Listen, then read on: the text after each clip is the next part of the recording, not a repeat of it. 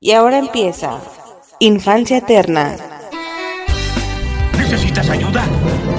Solo hay un hombre que puede ayudar. Los fantasmas para que acaben contigo. ¡El ataque de los super fantasmas! Llame a la policía. Dígale al sheriff que le disparé. ¿A quién? Dígale que aún sigue suelto. ¿Qué es esto? ¿Una broma? Tantas bromas me están matando. Usted no sabe qué es la muerte. ¡Fue horrible! ¡Fue horrible! Dije que te quitaras la máscara. ¡Yo me la quité! Con esto invoco a duendes y fantasmas. Vengan ánimas y espectros infernales. Deseo que nuestros disfraces sean reales y asusten. Bienvenido a mi club del horror de Ciudad Playa. ¡Soy el holandés volador! Yo no sé quién rayos soy. Ahora vivirás el verdadero espíritu de la noche de brujas.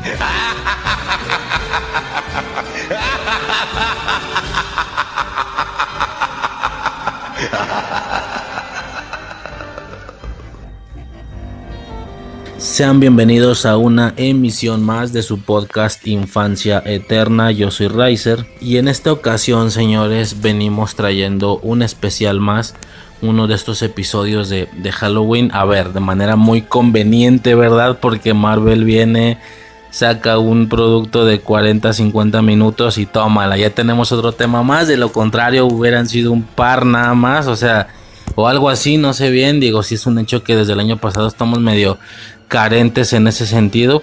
Eh, creo que el año pasado fue por valer verga, sinceramente. En este sí se me complicó más la situación por unas, unas cosillas por ahí. Eh, mismo que en esta misma temporalidad está ocasionando que, o estaba ocasionando que, por ejemplo, no, no, no me pudiera presentar a la sesión completa de los, de los acólitos de la fuerza y cosillas así, ¿no? Tristemente. Bueno, el caso. El caso es que de manera muy apoyada por Marvel venimos a traer un especial más de, Halloween, ¿sí? Este, a ver, que no todos los podcasts que salgan en este mes van a ser de Halloween, aunque como el intro, este intro halloweenesco cambia según la temporalidad y tal, pues sí, sí es un hecho definitivamente que que algunos temas que no tienen nada que ver con Halloween les va a tocar este intro, ¿no? Sí o sí, de manera obligada, pues por temas de, de que al final les tocó existir en octubre y, pues así, ¿no? No sé, me resuena cosas como House of the Dragon o cosas así, no sé, puede ser, no, no, no sé bien. El caso, eh, nada, güey, venimos a hablar de este especial de Marvel, esta presentación especial estos especiales, ¿no? Que justamente el primer, eh, o sea, justamente el mismo año damos banderazo con especial de Halloween, especial de Navidad. Este año va a estar el especial de Halloween, bueno, está este especial de Halloween, Werewolf by Night. Y por el lado de, de, Navidad, pues vamos a tener el de Guardianes de la Galaxia, ¿no? Es el primer año con este formato, con formato especiales, sí. A ver, Hawkeye tocó Navidad o a nivel general Hawkeye fue completamente navideña el año pasado. Sí, definitivamente. Era sumamente interesante, por supuesto, estar viendo Hawkeye y estar, y estar en Navidad justo. O sea, era muy en mood, como que no chocaba una cosa con otra, por así decirlo. Era muy interesante. Definitivamente era muy interesante. Pero... Eh, pues nada, este año abrimos con estos especiales. Espero que no sean los únicos. Chinga madre. Espero que no sean los únicos. Definitivamente espero que sean los primeros de muchos. Yo, a ver, yo en lo personal soy muy fan de estas cosas, de los especiales, especiales de Halloween, especiales de Navidad. No por nada en el podcast hay ya más de alguna edición especiales de Halloween en caricaturas, especiales de Navidad en caricaturas. Y yo siempre he hecho mucho énfasis en el tema o en la situación en la que, a ver, especiales, yo le estoy diciendo así, no son especiales, simplemente la caricatura o la serie eh, en su intento de cubrir diferentes temáticas, ¿sí? Eh, así como cubrir temáticas, eh, qué sé yo, de playa, como cubrir temáticas de, pues depende del producto, ¿no? Si es una caricatura y se presta más a ciencia ficción, pues que si el cambio de cuerpos, que si el que no sé qué, en sitcoms, pues que si, que si se le olvidó el cumpleaños de tal güey, que si tiene que salir con dos personas al mismo tiempo y ver la manera de irse de una cita a otra. Detallitos de este tipo, ¿me explico? O sea, un poco detallitos de, de este tipo, de esta índole, definitivamente. Mm, y, y pues es lo que pasa, ¿no? O sea, solo cubren temáticas, entonces pues les toca cubrir la temática de Halloween o Navidad. A ver, que el hecho de que ya lo hagan ya se agradece. Hay series que nunca lo hicieron, que simplemente no tocaron esas dos temáticas, ¿no? Bueno, eso por un lado está padre. Otra cosa es que le des un tratamiento especial, que verdaderamente digas, esto es un especial de Navidad, ¿sabes? Que si los que si las chicas superpoderosas cada media hora son dos episodios, mitad y mitad. O sea, cada episodio, por así decirlo, es mitad y mitad. Eh, eran 15 minutos de uno, 15 minutos de otro. Bueno, ya me entiendes. 10 y 10 más anuncios, ¿no? 10 minutos de uno, 10 minutos de otro. eh, más anuncios, ahí se cubre la media hora. Ok. Eh, un especial de Navidad es que como mínimo cubras toda la media hora, o sea que cubras el tiempo de los dos con Navidad. A lo mejor se siente que le diste un tratamiento un poquito más importante o más especial. Más aún, que es un poco lo que hicieron con los padrinos mágicos, ¿no? Que el de Halloween y el de Navidad, pues nada más cubrían eh, la, la mitad, o sea, vaya, cubrían lo de dos episodios y lo hacían uno solo, que eran los 20-25 minutos, ¿no? Ya es un su- super, o sea, ya es un especial, ya se siente un tratamiento especial. No es como que hayas pasado por encima de la celebración rápido y fin del pedo y se acabó, ¿no? Que es un poco lo que pasa con, por ejemplo, Jimmy Neutron. Que Jimmy Neutron, uno es un episodio de Halloween, pero pues el otro es otra cosa, ¿no? Este, no me acuerdo si algo de la competencia de padres o algo así, pero el de Navidad no me acuerdo si también es solo la mitad o, si le dieron todo el tratamiento, ¿no? Y bueno, a ver, siempre Navidad va a ser mucho mejor tratada que Halloween. Esa es la realidad, tiene mucho más productos, mucho más, ya lo comentaba un poco yo en las películas, ¿no? Que es un poco lo que lo que sucede, es un poco lo que ocurre que es mucho mucho mejor tratada la la Navidad, ¿no? En ese sentido. Ahora, ¿qué pasa? Eh, bueno, yo mencionaba esto, ¿no? En algunos casos usan la media hora completa.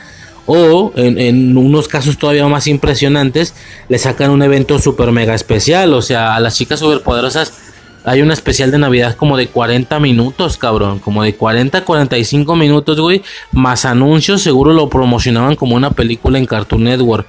No estoy seguro, no me tocó, es un poco más nuevo. Seguro lo promocionaban como el super mega especial de Navidad, ¿no? Es mucho más grande, es mucho más duradero. Entonces, est- estas, es- estas son el tipo de situaciones que dices. A huevo, güey. O sea, así sí se siente la esencia navideña, cabrón. Así sí se siente. Eh, y como te digo, como mínimo la media hora, digo, ¿qué más quisiera yo que los padrinos mágicos? Ok, le dedicó un episodio entero, o sea, las dos mitades a, uno de Navidad, creo que alguno más, no sé, de los más nuevos. Que, pero, güey, ¿qué más hubiera querido yo que, que no? Que hicieran un evento al nivel de tres medias horas. O, bueno, si me entiendes, ¿no? O sea, un poco lo que pasó con Cazadores de Canales o lo que pasó con Abracatástrofe, que algo así hubieran hecho, pero de Navidad, cabrón. No, güey, yo me vuelvo loco, pero etcétera, güey. Ya nos estamos saliendo de tema. El caso es que los especiales es algo muy especial, ¿no? Justamente, tienen que ser especiales, tiene que ser algo especial o algo fuera de lo normal. Un especial de Navidad, un especial de Halloween. Eh, Marvel como tal no lo maneja de esa manera, o sea, no tiene series largas en la que digan y este episodio es el especial de Navidad de esta caricatura o de esta serie. No, más bien de esta serie. En ese sentido, pon tú que no, pero lo que sí es un hecho es que sacó un producto muy en mood de Disney Plus y de estas series, un especial de Halloween, ¿no? No lo manejó así, no es como que dijera Halloween Special, a diferencia del de los Guardianes, que a ese sí le va a dar todo a una estética navideña. No se llama Christmas Special, pero sí se llama Speci- es- Special, pinche inglés culero, güey. No se llama Christmas Special, pero se llama Holiday, Holiday Special, o sea, especial de, de vacación, no, Holiday, pues es como son, son como vacaciones, pero holidays. Ah, no sé, güey. ¿cómo, ¿Cómo está el pedo ahí? Bueno, es, es- una palabra que, que A ver, ¿qué exactamente qué es holiday? Ah, puta, no tengo internet, no me acordaba. No tengo internet en este momento, olvídalo. Eh, holiday, bueno, etcétera, no se entiende. Es navideño, el logo hasta trae los colores. Muy diferente a lo que sucede con Werewolf by Night, que no es un especial de Halloween temática. A ver, no, no quiero atorarme aquí mucho con esto, pero es una situación que yo he mencionado. Dentro de esta lógica y dentro de esta situación de estas dos fechas, Halloween y Navidad, que como siempre he dicho es ahora sí que me, la mejor víspera de mi año, cabrón, o sea, es... No mames, o sea, es lo que más me gusta, güey. Definitivamente me resulta sumamente importante esa parte de, de, de la víspera, ¿no? Por así decirlo. Bueno, yo siempre lo he comentado, ¿no? Para que algo sea un especial de Navidad es explícitamente necesario que hables de Navidad o que se vea una estética navideña. Como, máximo lo que más llegan a hacer los contenidos es que si la, la lógica o la dinámica de la existencia del producto no te da para brindar Navidad, según ellos inventan otra celebración y que estéticamente es casualmente similar a Navidad, ¿no? Un poco lo que pasó en, las, en la serie de las locuras del emperador, la Cuscovidad y el Cusco Halloween, ambos, se supone que por los tiempos remotos en los que esto existió, no existían como tal la celebración. No, no me quedó claro, pero se genera una variante, ¿no? En los dinosaurios, güey, me acuerdo, en la serie de dinosaurios, lo hemos comentado previamente, el día del refrigerador, pero pues ponían luces y tal, pues a grandes rasgos era como, como Navidad, ¿no? Entonces, es un poco esta parte. A Navidad siempre le ha ido bien en ese sentido. Halloween no. Para que algo sea un especial de Halloween no es estrictamente necesario que, que tenga que ver con calabazas, con, con dulces, con específicamente esa estética. No, puede ser terrorífico y ya. O sea, tú puedes sacar el especial de Halloween de Toy Story y simplemente va a ser un episodio de corte terrorífico en el que los protagonistas se están asustando porque creen que tal o cual cosa está sucediendo. ¿Sí me explico? Que si el especial de Halloween de... No sé, güey, voy digo, este, el de Toy Story si existe. Voy a inventar que si le voy a sacar un especial de Halloween a... Puta, no sé, güey, a X, a X sitcom, güey. O sea, menciona la sitcom que quieras, ¿no? Y, no, y no tienen por qué hablar de Halloween en todo el episodio. Simplemente puede ser una persona diciendo que va a contar tres historias de terror y luego vemos tres sketchitos de esta misma sitcom, pero como más terrorificones. Y ya, ¿no? Fin del pedo. Es lo que le pasa al Halloween. No tienes que hacer alusión directamente a la celebración o la estética. Con que sea terrorífico, ya va por, por especial de Halloween. Vaya, simplemente ya ves la situación esta de que si vas a hacer una dinámica de 31 días, 31 películas, lo, lo que normalmente la gente utiliza es que sean películas de terror en general no de Halloween específicamente o no de temática Halloween, de terror en general, ya se mencionaba antes. Eh, pero con Navidad sí tienen que ser navideñas. Entonces, obviamente es un poco de lo que para mí adolece este especial. Que, a ver, es un, es un especial de terror. Es un especial de octubre, del mes del terror, sí. Más un especial de Halloween específicamente, no. Y tú puedes decir, a ver, Riser, ellos tampoco lo dijeron nunca, ya sé, ellos nunca dijeron especial de Halloween, solo es una presentación especial. El corte es medio terrorífico, hombre lobo por la noche, no sé qué, y es en octubre. A ver, pues uno hace como el hilo, ¿no? Ni siquiera están diciendo es un especial por el mes de octubre, no. O sea, si me explico, ellos no están diciendo nada, entonces tampoco se les puede reclamar nada por ese sentido. Aunque sí me gustaría enterar, o sea, saber o si me va a gustar ver que algún día vaya a existir un especial de Marvel que sí sea estéticamente Halloweenesco. Esto sí puede llegar a, sorprenderme de sobremanera, ¿no? Por el momento tenemos un especial terrorífico de Marvel. Eh, bien, ya esta como introducción fue, fue suficiente y más de lo que yo esperaba. ¿Qué esperamos de este especial? Vamos a pasar a ello, por supuesto, no sin antes hablar de y desde una perspectiva en la que ya vi toda la serie, el mejor episodio de She-Hulk, la verdad, y aún así tiene sus cositas raras. Ya lo estaremos mencionando ahí con el tema de Daredevil, por supuesto. Muy MCU este, este episodio, todo del MCU. Qué cabrón hubiera estado que She-Hulk por medio alcanzara a cubrir parte de octubre. Eh, si fuera o si tuviera un episodio halloweenesco, ¿no? Pero no fue el caso. Bueno, este, ni modo, ya que, no, ¿qué se le va a hacer? Eh, ya podemos pasar entonces al episodio 8 de She-Hulk. El mejor de hecho, en un episodio muy conveniente del MCU también algo muy padre. Eh, pasamos al episodio de She-Hulk y luego al tema del podcast. Sobres. Laura Marvel.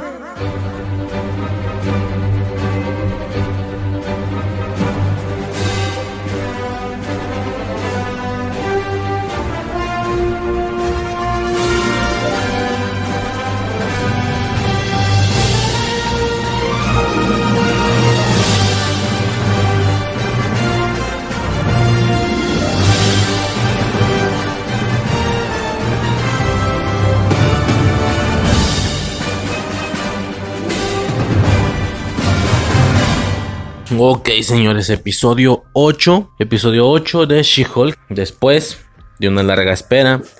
Después de varios episodios. Después de la. Ya, ya lo he comentado muchas veces. He expresado mi descontento con esta situación. Eh, aparece Daredevil, señores. Tenemos por fin el episodio de Daredevil. La, la situación que para mí para mí, yo sé que alguna persona no estará de acuerdo, pero para mí era el 51% de la esencia de She-Hulk. Y, espero se entienda eh, a qué me refiero con 51%, ¿no? ¿no? O sea, no es como tal cual, sino es, o sea, date cuenta de lo que significa, era la mayoría de la serie, ¿no? O sea, había gente, eh, a ver, aunque no lo lleven el nombre, no lleva Daredevil y tal, era eso lo que realmente hacía eh, pensar a muchos, ¿no? Digo, es, el regreso oficial de Daredevil al MCU. Ya salió más Murdock en No Way Home, pero como Daredevil, ¿sabes? O sea, y en una de esas la primera aparición, porque ya el de la serie no cuenta, ¿no? O algo así, no me sorprendería. Queda sumamente extraño, ¿no? Pero bueno, vámonos por pasos. Tampoco quiero tardarme mucho y tal. Eh, estamos en un, un, episodio muy interesante, todo de Marvel, güey. Este, Werewolf by Night y, y She-Hulk, ¿no? El mejor episodio de la serie, curiosamente. Ya en duda con el final, ¿no? Porque el final sí estuvo sumamente curioso, random, entretenido. No sé cómo escribirlo, pero estuvo bien. Eh, nada, güey. Vemos por fin a la pinche rana, ¿no? Que también. Yo ni me acordaba, cabrón, pero sí sale en el tráiler. Eh, nada, ¿no? Es este típico personaje que viene, aparece dos segundos, hace su pendejada y se va. No se vuelve a ver más en el MCU a lo mejor el comiquero te dice, no, cabrón, es que esta rana viene eh, y vino de, aparece en, eh, fue vengador y le ganó a Thanos y la chinga, ah, la verga, bueno, ok, pero pues aquí no, güey, ¿no? La pinche rana, ahí está, güey, ok, ya tío, ya ni me acordaba. Eh, todo el tema de Jake Jacobson, no sé cómo se llama, Jacobson, no, Jacobson, ¿no? El, el, Etna Moda del MCU, güey. No sé si va a seguir saliendo mucho, mucho más, o ya no. Pero estaría interesante, ¿no? Que se vuelva la moda del, del MCU. A lo mejor con retoques más serios. A lo mejor con, conceptos más serios y no tan, no tan cómicos. Pero pues estaría interesante, ¿no? Una especie de. ¿Quién le hacía los trajes y todo eso a Batman en, en las de Nolan, güey? Era. Porque no era Alfred. Alfred era uno, pero aparte estaba el otro güey, ¿no? Bueno. El caso este, el, juicio con Jacobson por el tema del traje defectuoso de la rana, ¿no? Eh, y su abogado, señores, sencillamente es Matt Murdock, ¿no? Ahí sí me cagué, no te lo voy a negar, a pesar de que She-Hulk a nivel general ha sido una serie de, deprimente hacia abajo. En algunos casos, en algunos otros no. Eh, entra, ¿no? Entra el señor en todo su esplendor a la sala de juicio Suicide y yo nos cagamos. Fue, no mames, gritamos, güey. Estuvo muy cabrón. Eh, y pues nada, ¿no? Termina siendo él el, el abogado y todo ese rollo. Eh, menciona los acuerdos de Sokovia, que los acuerdos de Sokovia fueron revocados, ya no existen. Bien, conexión con el MCU, esto me interesa. Daredevil es alguien que faltó muchísimo en esta trama, señores, en su momento. Eh, digo, no es un vengador propiamente, ya sé, aquí estábamos en un punto de la franquicia donde eran solo vengadores, pero pues como que falta, faltó un poco que hubiera pensado él, ¿no? Sobre todo porque en su momento la serie de Daredevil en Netflix uno pensaba que estaba conectada total y absolutamente. Pues sí dijimos, ¿no? O sea, después de esta parte en la serie tienen que hablar de los acuerdos de Sokovia. Nunca se habló después del chasquido, porque creo que la tercera temporada vino después de Infinity War.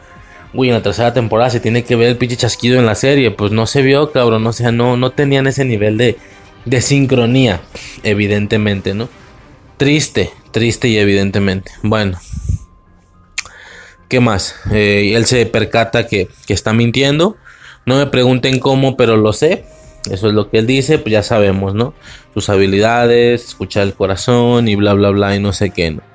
Y es aquí donde todo, desde mi perspectiva, porque algunas personas por supuesto no estuvieron de acuerdo, creo que más de algún acólito no estuvo de acuerdo, me, acuerdo cuando se habló del episodio de acólitos, pero tanto para Suicide como para mí, no soy el único loco, para los dos nos pareció más o menos lo mismo. A partir de aquí fue un declive un total y absoluto declive de situaciones, ¿sabes? De decir, ah, caray, algo no me cuadra, güey, o sea, ¿qué está pasando aquí? Como que este no es mi Daredevil, ¿no? No, no me suena, no se siente a mi Daredevil, güey, está extraño. Como te digo, mucha gente dice que sí, mucha gente asegura que sí. Para mí no, señores, pero pues fue a partir de ahí te digo y tanto para Suicide como para mí fue una un declive de de situación tras situación que dijimos, güey, este no es Daredevil, o sea, ok, aunque no has dicho nada temporalmente específico porque teníamos la duda de, güey, es el es el Daredevil o no es el Daredevil de de la serie, ¿no? Eh, y, y obviamente estamos esperando una situación temporal específica no sé, imagínate que en el que en este Daredevil en su serie apenas vemos cómo conoce a, no sé, güey, a Foggy Nelson o a Karen Page o qué sé yo y dices, ah, ok, o sea, no, es otra versión. A nivel multiverso, pues resulta sumamente importante, sumamente curioso que, que, que al final la serie terminó sin, a ver, si hasta las películas de Tobey Maguire y Andrew Garfield son otros universos, güey, pues que la serie de Netflix no lo sea, ¿no? Que incluso esta parte era lo mejor, lo más confirmadote, ¿no? A lo mejor era lo más confirmado, pero no, no confirmado, no está confirmado, pero sí era lo más de olerse, ¿no? Pero el problema, de alguna manera, señores, y en esta situación es que es muy distinto, es muy distinto, eh, no se siente como el regreso de Daredevil, no sé si fue el traje, no sé si fue su comportamiento, no sé si fueron todas las cosas juntas. Y vaya que yo estaba emocionado y esperando este traje amarillo.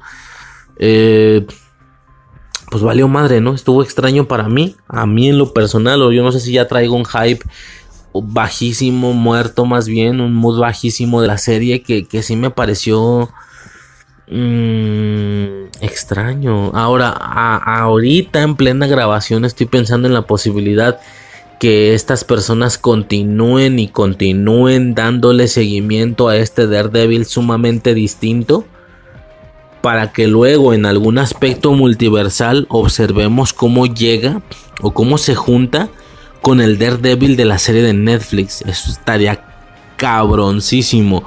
¿Cómo haces esto? ¿Cómo llegarías a lograr esto? Junto con Ben Affleck y todo el desmadre, ¿no? ¿Cómo podrías llegar a lograr esto, güey? Pues nomás imagínate, o sea, ya se, ya, ya, o sea, desde que lo hemos visto en el MCU, nunca ha traído un traje diferente, ¿no? Siempre, o sea, nunca ha traído el mismo traje, quiero decir. Hasta ahorita ha sido amarillo. En No Way Home no lo vimos. ¿Qué pasa si de aquí a la Secret Wars nunca le recuperan el traje rojo? O sea, imagínate que en Echo, porque creo que va a salir en Echo, que en Echo el traje sea negro, por ejemplo y que luego en Daredevil también sea una versión en, la serie de Born Again sea una versión distinta, qué sé yo, ¿no? Para que luego cuando el güey ande con un traje de los que le hemos visto nuevos, llegue un cabrón de traje tinto rojito igualito al de la serie, o sea, no, no, no, no tiene que venirnos a explicar o a decir cómo está su situación en su universo para entender que él es el Daredevil de Netflix, ¿no? O sea, no va a ser necesario. Entonces, estaría interesante porque si le empiezan a dar a este Daredevil un rumbo completamente diferente, total y absolutamente diferente, porque aunque no han confirmado que no es el mismo, estoy aquí intentando cubrir varios puntos a la vez, güey. A ver, vámonos por orden, ¿no? Primero, ¿qué es lo que nos iba a... Era una duda, ¿no? ¿Es el mismo o no es el mismo? A ver, esto se va a poder confirmar explícita y absol así explícita y absolutamente que hagan dar a entender que algún suceso fue distinto, como ya lo dije, ¿no? Que, veamos en el MCU cómo conoce a alguien que el de Netflix ya conocía. Algo en específico, ¿no? Por ejemplo, de hecho se, han desarrollado a la par tanto él como Kimpin, ¿no? Eh, en No Way Home, como te digo, lo vemos muy leve. Vimos a Kimpin en Hawkeye, lo vimos un poquito más muy al estilo de este Daredevil, Kingpin también luce muy distinto. Lo siento bastante nerfeado. Está mucho más grande, está mucho más gordo. Eh, el traje, las ropas que usan son sumamente distintas. A ver, que está basado en cómics, que tiene un respaldo de cómics y lo que tú quieras. Esta, esta camisita playera, ok, va. Pero no quita el hecho que no se parece nada al Kingpin de Netflix. Entonces, pero al mismo tiempo dan señitas como diciendo, hey, sí podría ser. O sea, no, hasta el momento no han desmentido por completo que no es. Así, rudo, rudo y directo que no es. No, porque el vato explica que él antes tenía un, imperio, pero el, el blip al final ocasionó que, pues, que ya esté valiendo verga, que ya no tenga el mismo poder que antes y todo ese desmadre, ¿no? Y dices, puta, es que sí podría ser. Sí podría ser el mismo, pero después, entonces... Pero como te digo, aspectos visuales y aspectos de comportamiento me dan a entender que no. O sea, tanto de Kingpin como de Daredevil, aspectos visuales y aspectos de comportamiento me dan a entender o me hacen pensar que no son los mismos. Pero la realidad es que la confirmación absoluta y total va a ser hasta que, hasta que históricamente hablando hagan algo que te dé a entender que no son los mismos o que hagan algo que te dé a entender que sí son los mismos, no una de las dos cosas, a menos de que verdaderamente vayan a estirar la existencia de estos personajes en el MCU hasta, o sea, que hasta el final de su existencia vayan a estirar esto de este concepto de si pueden ser o no pueden ser. Como hasta la fecha lo han estado haciendo, ¿no? Que con Daredevil no dio nada muy en específico, no hizo nada muy claro. Eh, con Kingpin mencionó lo de que tenía un imperio antes, que antes sí le iba bien. Entonces, yo no sé si vayan a estirar esta situación de hacernos dudar si son o no son. Y que al final, años después de estar viendo estos personajes, realmente no podamos eh, cerrar o confirmar la situación de si son o no son. Esto va a ser absurdo. Ahora, ya son muy distintos, como ya acabo de explicar. Aunque yo de, primera instancia lo que yo quería era que se confirmara que son los mismos y que definitiva y absolutamente son los mismos. Ahora que lo pienso, esta otra posibilidad ya me gustó más, ¿eh? Ya me gustó que sí, que es multiverso, que el, Netflix, el Daredevil de Netflix es de otro universo, que aquí estamos viendo otro, de ser tanto él como su Kingpin, de ser ese el caso, tienen que aplicar algo históricamente, vaya, tienen que hacer algo que confirme a nivel general que no son los mismos. No sé, que tú pongas que en Born Again apenas se, apenas se van a conocer el Kingpin de Hawkeye y el Daredevil de She-Hulk, por ejemplo, ¿no? O sea, que veas cómo se van a... O que ya se conocían, pero que ellos digan que nunca se habían enfrentado. O, o- sí me explico, ¿no? Algo que, que descanonice las, las temporadas de Daredevil. Ok, bajo esa lógica, entonces habrán... O se, o se dará por entendido que son personajes diferentes de otro universo. A su vez, si tú haces esto, vas a ocasionar mucho hype al momento en el que en la Secret Wars nuestro Daredevil que, que hasta la fecha no hemos visto que para ese punto no hemos visto rojo. A lo mejor ya lo vimos amarillo a lo mejor ya lo vimos negro a lo mejor ya lo vimos tal. O siempre lo hemos visto amarillo pero con diferentes variaciones de traje. Digo porque no tienes que cambiar el color para hacer un traje diferente no podemos seguirlo viendo amarillo y rojo todo el resto del- de, de su existencia hasta Secret Wars que viene siendo en Echo y en Born Again. Pero el traje puede ser distinto o diferentes tonalidades de amarillo, de diferentes acomodos del amarillo y el rojo, qué sé yo, ¿no? Algo así. O, sí, o recurrir a otro traje comiquero, ¿no? Pero que no sea el rojo, o sea, que nunca uses el rojo. Y, y aparte, esto acompañado de que hagas la confirmación, que hagas la confirmación de que no son los mismos, ¿ok?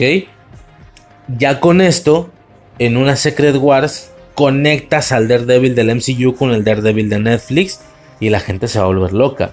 Y como te digo, eh, argumentalmente hablando o en aspectos de diálogos, el Daredevil de Netflix no tiene que decir algo en específico para que nos dé a entender que es de Netflix. Lo único que ocupas hacer, lo único que Disney necesita hacer es traer al Daredevil de traje rojo, tinto, y que nuestro Daredevil, el del MCU, nunca use un traje tinto para que, para que quede entendido que es ese. O sea, estamos viendo un Daredevil de traje negro o amarillo, qué sé yo, el, de, el del MCU. Y luego llega el del traje tinto y vamos a decir, ahí está. Es ese güey. Si me explico, algo así. Algo así. Ya, yo creo que esta posibilidad, digo, ya haciendo mis chaquetas mentales, creo que esta posibilidad ya me agradó más a que el hecho que estos dos personajes sí son los de la serie. ¿Sí me explico? Eso tendría bastante sentido porque son muy distintos. Aunque de ser ese el caso, van a mantener el estilo Disney estos dos personajes, como hasta ahorita lo han tenido. Tanto Kingpin, que estaba muy nerfeado, como este Daredevil comediante, ¿no? Porque eso, eso fue en She-Hulk para mí, un comediante. A, a lo que estoy refiriéndome entonces, señores, es que para lograr ese momento épico entre muchos otros que vamos a tener, para poder conseguir y para poder lograr esa locura en Secret Wars, técnicamente tienes que echar a perder Born Again. Creo. ¿Por qué? Porque toda la gente espera y confía que Born Again va a ser exactamente lo mismo y con el mismo tono que, que las series de Daredevil. ¿Sí? No sé si me explico, que va a ser lo mismo. Mucha gente confía que el Daredevil, mucha de la gente que no se molestó con el Daredevil es porque confía y espera que, que, solamente fue víctima de las circunstancias y de la serie en la que se presentaba. No sé si me explico, a Thor le pasó lo mismo. Es, es impresionante notar cómo Thor de Infinity War, de Ragnarok y de Endgame son el mismo personaje. ¿Sí me explico? Eh, bueno, vamos a ignorar Endgame, esa, esa situación del gordo y todo. Bueno, eso queda fuera. El, de, Ragnarok y el de Infinity War. O sea, y sobre todo están pegadas temporalmente. Desde la perspectiva de Thor, pasa lo de Ragnarok y cuando se acaba Ragnarok, al instante ya viene lo de Infinity War. Es el mismo, pero su situación es sumamente diferente. A ver, si es cómico, si es cómico en Infinity War, un poco, pero es que en Ragnarok es una absurdez. Entonces, literalmente es el, es, es, un, es el mismo personaje comportándose completamente diferente por el producto en el que está situado. ¿Sí? Ya, ya lo he comentado yo, o sea, y, si por alguna razón te traes, por alguna razón, te hubieras traído a Thor, a Winter Soldier, por ejemplo, que en lugar de Natasha Romanoff fuera Thor el que saliera aparte de la película, hubiera sido seguramente el Thor más serio y más perro que hayamos visto en la historia por el corte de la película, que la película dicta y, y, va referenciado a ser una película seria, una buena película, para muchos la mejor del MCU, me explico, entonces muchos esperan y confían que, de, que Daredevil fue víctima de las circunstancias, que fue víctima de la serie en la que se estaba desarrollando y tenía que seguir el ritmo o el tono de la serie. Pero tranquilos, porque en Born Again ya se va a poner serio el señor, ya se va a poner más Daredevil. Puta, ¿y qué va a pasar si no? ¿Qué va a pasar? Yo me pregunto. ¿Qué va a pasar si todo Born Again seguimos teniendo el mismo Daredevil que vimos en She-Hulk? El mismo. Así, ese cabrón que después de una fiesta de cogedera y tal, después de una noche de fiesta y cogedera, el güey va descalzo agarrando sus zapatitos como, o sea, ese mismo Daredevil que sea todo el de Born Again. Yo, yo no veo casi a nadie enojado por She-Hulk. Ese día van a estar enojados, señores. Van a estar enojados. A eso me refiero con que tienen que arruinar Born Again y con arruinar con arruinar simplemente me refiero a, a poner al mismo Daredevil que ya vimos a que el mismo Daredevil de She-Hulk vaya a ser todo el Daredevil de todo Born Again y que toda la serie vaya a tener un poco ese tono. ¿Vas a arruinar la serie? Sí. ¿Vas a molestar a la gente? Sí. ¿Qué mejor manera de prepararlos para que la sorpresa pegue con tubo? La sorpresa de que va a conectar con un Daredevil de Netflix.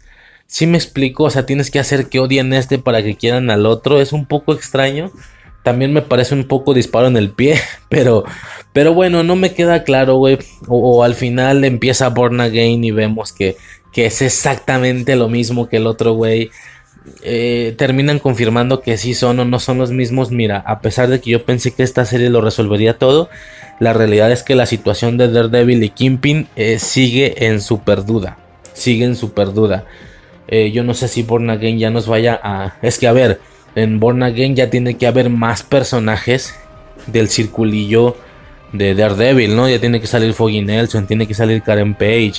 Imagínate que, o sea, por darte un ejemplo, imagínate que salga una Electra, pero que esta Electra, pero que la está conociendo apenas otra vez. O sea, algo así confirmaría que efectivamente estamos en otro universo. O que más bien el Daredevil de Netflix era otro universo. O no, o terminan confirmando que sí, que Born Again y No Way Home y She-Hulk son posteriores a la temporada 3 de Daredevil. No sé, güey, cualquiera de las dos cosas pueden pasar. Eh, está en duda el, el, canon o el universo en el que está situado este Daredevil, o más bien, a ver, este está situado en el MCU. Está en duda en qué universo estaba situado el Daredevil de Netflix. El Daredevil de Netflix es el pasado de este, del de She-Hulk, o son universos diferentes. Está en duda el comportamiento de Daredevil. ¿Va a seguir siendo el mismo que vimos en She-Hulk? ¿O al estilo de Thor en Ragnarok solo fue víctima de, del producto en el que se encontraba? Pero en otros productos va a, a expresarse de maneras más similares a Daredevil. Esto también es una duda. Quedan diferentes dudas. Estamos a la espera. Vamos a ver qué sucede, ¿no? Impresionante la manera en la que ya me trabé con Daredevil, señores. Eh, total, el caso es que Daredevil llega, es súper cómico, ya lo mencioné. Se escucha su banda sonora, yo me cagué, ahí sí me cagué, güey. O sea, el güey entra y se escucha su pinche banda. Hay una parte donde se escucha su banda sonora, güey. No, cabrón, dije, guau. Bien, bien ahí. Recurso barato, sí. Lo mismo que, cuando, cuando Superman se está pegando con la Liga de la Justicia, güey. En, Liga de la Justicia. Cuando el güey despertó, que está así, así con el torso descubierto y él como un tipo pants. Absurdo, que usan, en lugar de usar su propia pista, la de Hombre de Acero, usan la de, la de Christopher Reeve. Recurso barato, sí. Es épico también. Obviamente, súper épico, está muy cabrón. Eh, tenemos ahí entre secuencias de acción, entre que se enamoran, entre que hacen chistes de abogados, bueno, bastante sentido la, relación, las, las, interacciones, una vez entendiendo, como ya acabo de decir durante 20 minutos, hacia dónde va este Daredevil o qué tipo de Daredevil es, pues ya. Puedes disfrutar un poquito mejor el capítulo, porque si te la pasas como yo, la primera vez que vi el episodio, diciendo, a ver, o sea, estoy esperando que te comportes como el Daredevil de Netflix. No lo va a hacer, señores. En toda la serie no lo hizo. Nunca lo hizo, muy por el contrario, era un declive. Cada cosa era más intensa que la otra. O sea, cada comportamiento era todavía más cómico. No cómico, pues, sino más desenfadado, más eh, relajado, más desestresado. Cuando es un hecho, que el Daredevil de Netflix es un puto nudo, cabrón. Está súper tenso todo el tiempo, está... Me explico, ¿no? O sea, como que no tiene ningún, ningún sentido, güey. Está como que extraño ahí el, rollo, güey. Este... La secuencia esta en la que lo descubre, le quita la máscara. O sea, no sé, güey, no, no, se siente esa epicidad, güey. Está extraño, güey. Es que no, no sé, es que Daredevil fue otra cosa, la serie. Fue otra cosa. Fue otra cosa, güey. Fue algo impresionante y este Daredevil no es ese. No es ese. Eh, estuvo extraño. Sí, como te digo, el traje amarillo me ayuda mucho a aislarlo del otro. O sea, para mí, yo ya que confirmen que es otro universo, porque si me dicen que es el mismo, no va a tener sentido muchas cosas. Para mí, para mí, para mí, que ya confirmen que es de otro universo y luego en Secret Wars tráeme al otro. Cinco minutos, yo me voy a cagar al de Netflix. Yo me voy a cagar, cabrón. Puta madre, güey. Y pues como ya dije, ¿no? Vemos secuencias de acción, vemos golpes. Ah, Daredevil se coge a She-Hulk. Ok, eso sí, esa sí no me la veía venir. Esa sí no, no, no la veía venir. Ok. Para la siguiente, o sea, a ver qué está pasando aquí, güey. Para la siguiente vez que veamos a, a Daredevil, va a ser muy pareja de She-Hulk. O sea, o, a ver, vamos a tener apariciones de She-Hulk en, Born Again. O sea, mira, más situaciones que ya tener que entender que Born Again no va a ser una Daredevil cuarta temporada. Obviamente, ¿no? Y, y, no espero que lo intenten, como te digo. Por mí, que ya confirmen que, que no es el mismo. Por mí, métele cuatro cameos a la serie. Por mí, mete a Hawkeye en uno, mete a She-Hulk en otro, mete a. No sé, quien tenga un poquito de sincronía o de sentido que se aparezca. Obvio, no puede salir un Namor y la chingada, pero. Pero sí puede salir. Pues un Hawkeye a lo mejor, güey. Por el tema de Kimpin, quiero decir. O sea, por el tema de Kimpin, un Hawkeye puede salir. Una Kate Bishop puede salir. Eh, puede salir She-Hulk. Porque evidentemente parece que andan puede salir. Estoy hablando del MCU, ¿no? Esto independientemente de los personajes individuales que vaya a tener la serie o personales del, círculo de Daredevil. Eh, puede salir Hawkeye o Kate Bishop por el tema de Kimpin, que estos güeyes, de hecho, fue técnicamente Kimpin a nivel MCU. Kimpin terminó siendo primero el rival de ellos y no de Daredevil. Interesante. Te puede salir Echo, o sea, Daredevil habrá, digo, todavía no sé nada de eso, no la hemos visto, pero Daredevil va a salir en la de Echo. Que Echo es, ya no me queda claro, es Maya, ¿no? O no, ya no sé, güey. Y creo que es Maya la de Hawkeye, que aparte es su sobrina, entonces por el tema de Kimpin, el, personaje de Echo o de Maya puede salir en Daredevil, entonces pues, a grandes rasgos puede salir media serie de Hawkeye, a grandes rasgos puede salir Hawkeye, Kate Bishop, Maya, va a salir Kimpin, ese sí está seguro. She-Hulk por el tema de la relación. Y, puede salir, no sé, Yelena. O sea, no sé, no, no, no sé, no sé. Pero pues ya mejor hazla bien MCU. Con un chingo de cameos y la chingada. Porque si intentas hacer una, una Daredevil temporada 4 con este comportamiento, obviamente no lo vas a lograr. Y aunque lo hagas bien, ya no tendrá sentido. Porque no se conectará tu Daredevil de Born Again con el de She-Hulk. O sea, no va a tener nada que ver. Va a estar extraño. Ya, total por más que teoricemos, no será hasta que llegue el producto cuando sabremos qué pasó. Este, ya lo mencioné, la secuencia de Daredevil sin zapatos y la chingada, absurda de sobremanera. Eh, hay una parte donde She-Hulk dice, aquí viene el plot twist, aquí viene el giro de tuerca. ¿Un hall rojo será? O sea, la morra lo dice, güey, específicamente lo dice, lo textualiza. Obviamente esto lo vuelve... Eh, como te digo, frustrante pero emocionante porque claro que ellos entienden y, saben qué es lo que el fan espera, ¿no?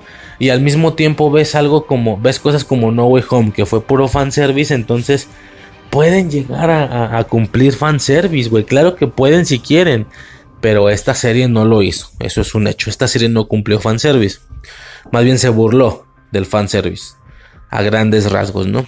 Este la morra, hay una morra, la, la, la, amiga esta se pone como lápices o no sé qué en las manos y hace la seña de Logan. Ok, seguimos haciendo metacine.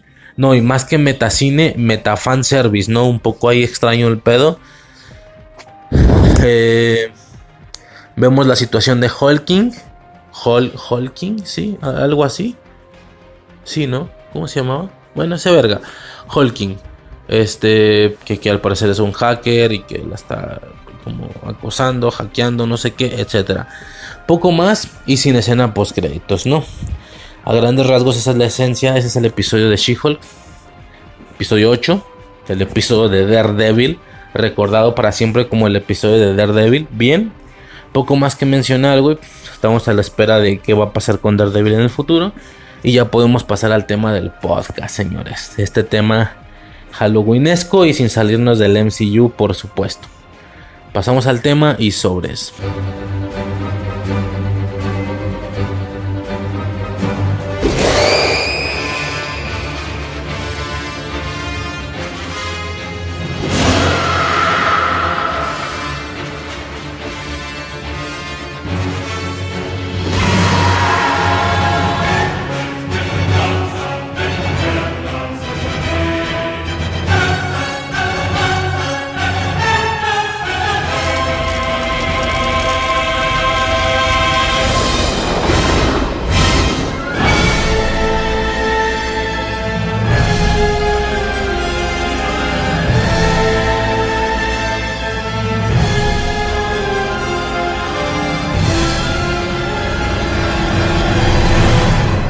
Ok, señores, pues vamos, vamos le dando, vamos, vamosles, vamosles, soy estúpido, cabrón. Vamos le dando a este especial de terror, porque no es de Halloween, justo lo que explicaba al inicio.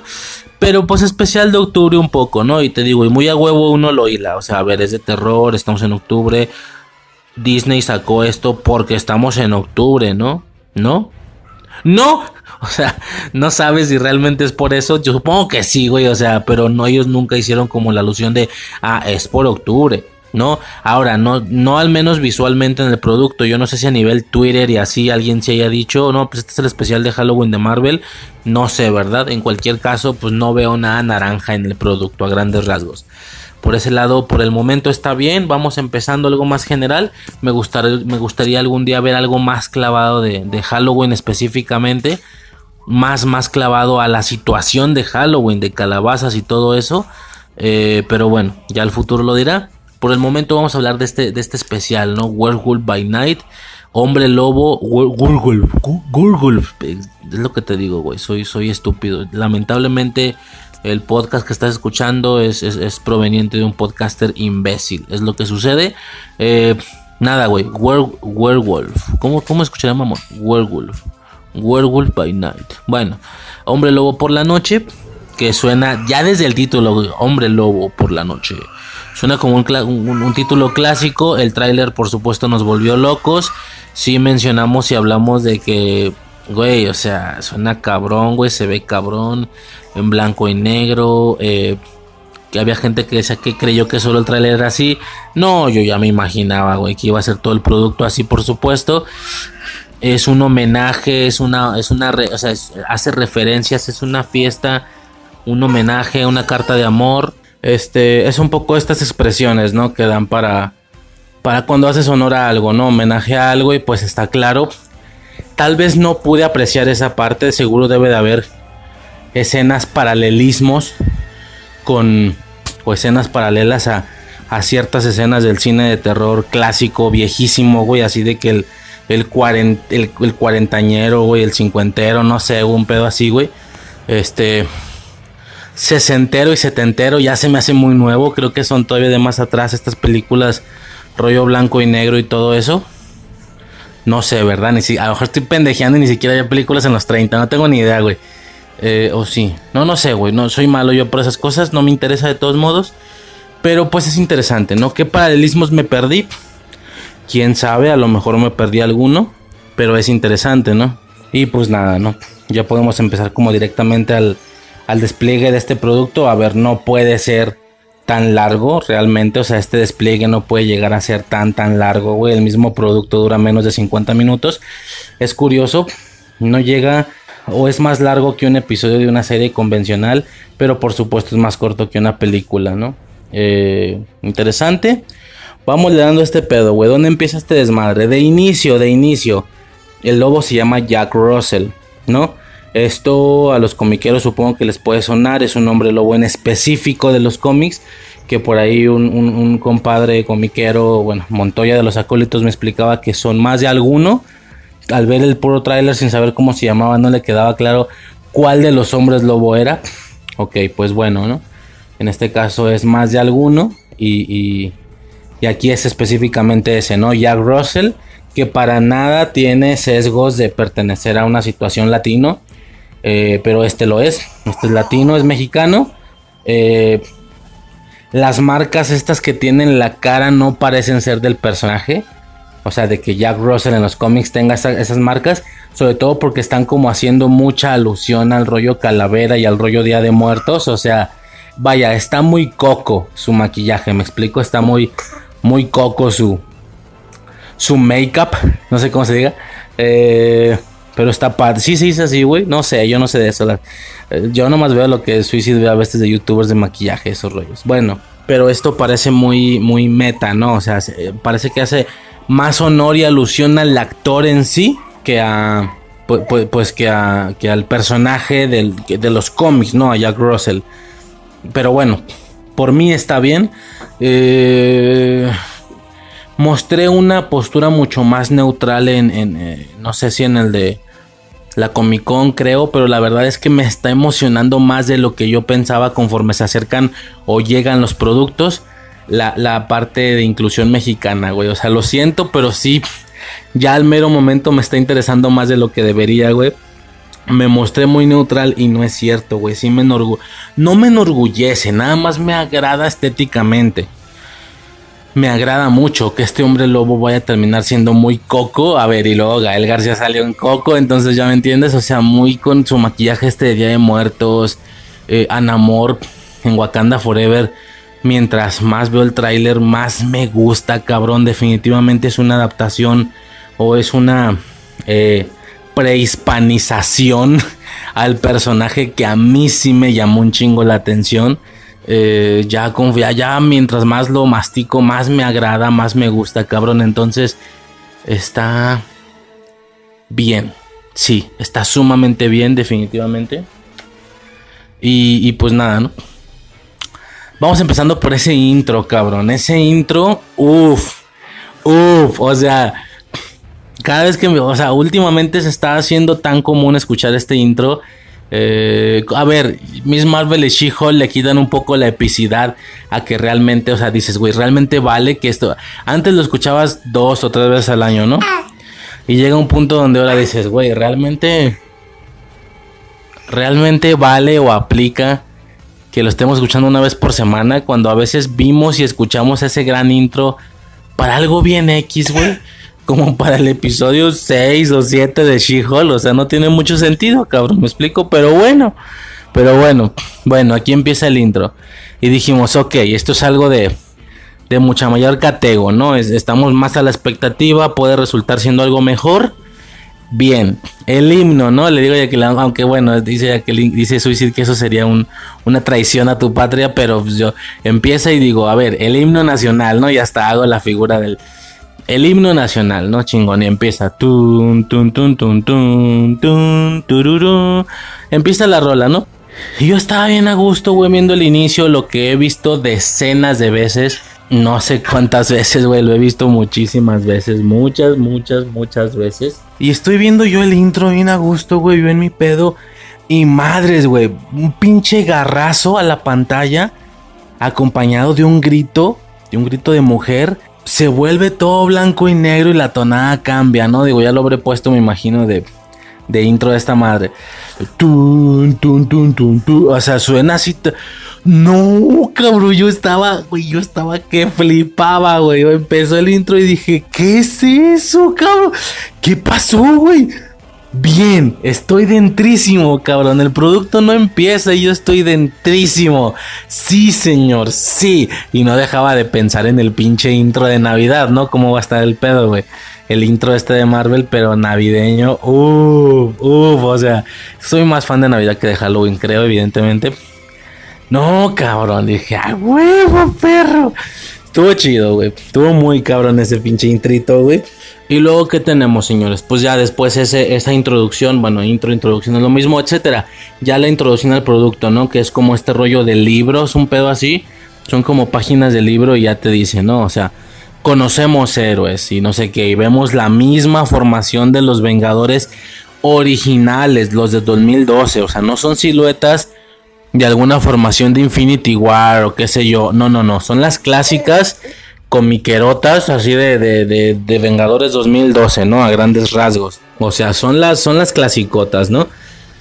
Y ya te explica, ¿no? Ok, existen héroes, todo bien, muy padre, pero también, también existen eh, otros mundos, no otros mundos, dice, pero también existen otras criaturas de las que nadie reconoce, de las que nadie entiende.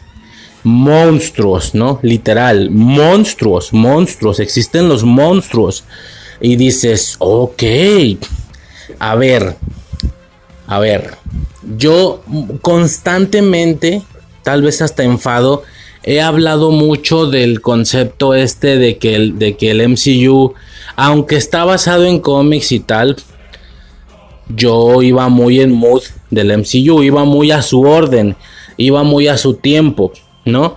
Eh, por ejemplo, para cuando íbamos en un Vengadores 2012, lo más que podíamos ver era tecnología y aliens. Porque por mágico que se vea toda la situación de Thor o Loki, son aliens. Entonces puede llegar a ser tecnología de ese planeta, por así decirlo. En cualquier caso, y si lo quieres ver como magia, pues bueno, para nada es algo de este planeta, es de otro planeta, ¿no? Es por eso que en ese mood, donde todavía no se habían abierto muchas puertas, ver cosas como Iron Fist me volvieron loco, porque dije, a ver, se supone que esto es parte del mismo universo y me estás diciendo que verdaderamente sí existe una puerta a otra dimensión, que verdaderamente existe un dragón, un dragón real en algún lado y que, o sea, en el mismo universo donde existe, eh, no sé, Robert Downey, bueno, perdón, Iron Man y todo este rollo Tony Stark, también existe un dragón, o sea, como que no me cuadraba incluso después de lo que pude haber visto, ¿no?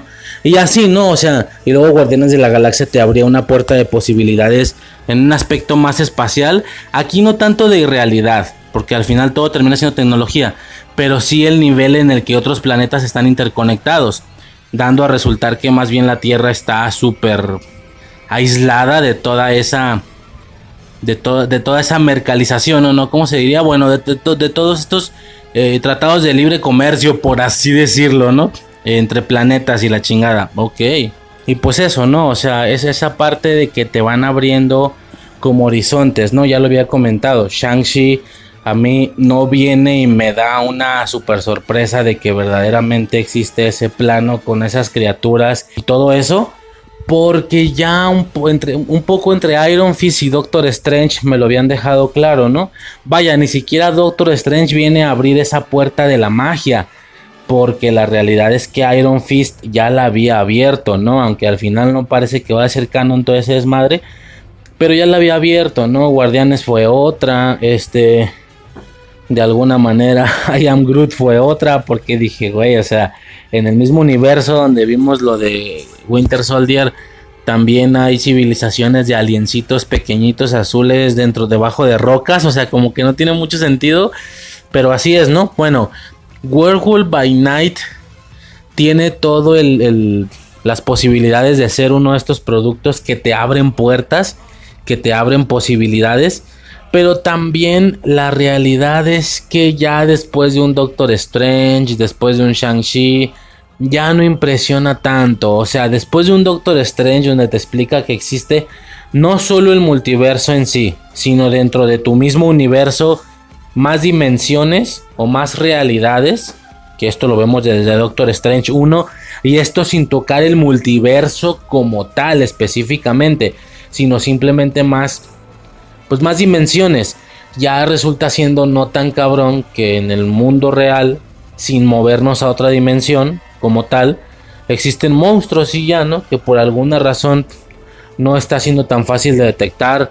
O un Tony Stark que tenía yo creo que por, por temas de satélites y tal, un control o un dominio bastante conveniente del planeta Tierra a nivel general y un Tony Stark no se dio cuenta de estas existencias, ¿no? Entonces puede terminar siendo algo extraño en ese sentido y de alguna forma o manera.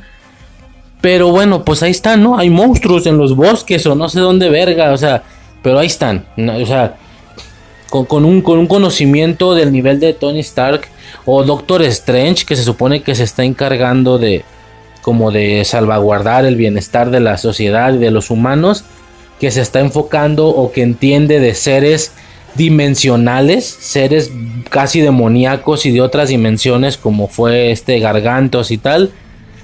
Y, no se pone a matar monstruos, o sea, verdaderamente no entiende que hay hombres lobos, monstruos de características ahí creepicescas, como los pinches monstruos que salen aquí, los murciélagos y todas esas pinches cabezas que tienen ahí en el, en el en la casa a modo de, como tipo disecadas, a modo de a modo de cacería y todo eso, o sea, no es como que un Strange se esté poniendo a matar estas cosas, no sé si me explico, entonces Ok, bueno, o sea, como que ya llega tarde, güey, la mitología, como no hemos visto nada antes, pero bueno, ya lo hemos dicho, ¿no? Incluso dentro del existente y actual MCU, la posibilidad de un vampiro, por ejemplo, resultaba extraña, ¿no?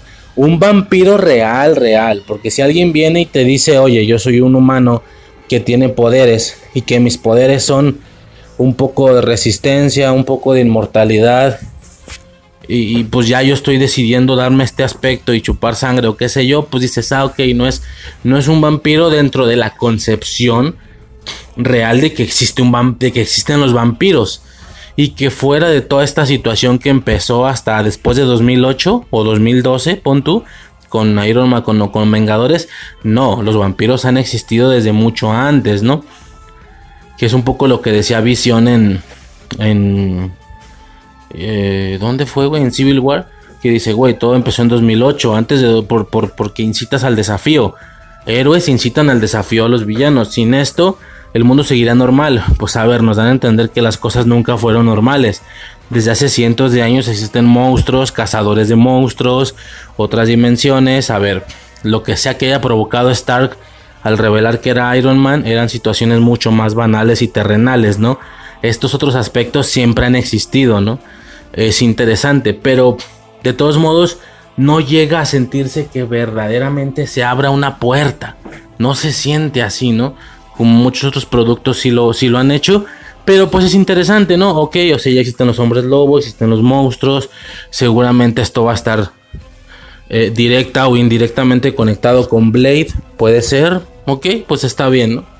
Hay, hay un poco esa situación. Y pues nada, ¿no? Ya pasando directamente como con la historia, pues nos explica, ¿no? Falleció Ulises Bloodstone. No, Ulises.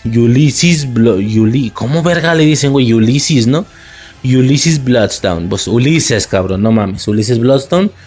Eh, vemos las cabezas de estas bestias que, se, que tienen de colección. Que se supone que estas criaturas realmente existen. O sea, hay por ahí una pinche medusa de dos cabezas, cabrón. Un pinche hombre murciélago y la chingada. O sea, y llegas a decir.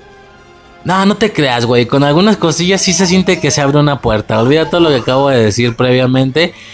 Sí se abre otra puertilla, no tan fuerte como en su momento lo fue Ironheart o, o Guardianes de la Galaxia para mí.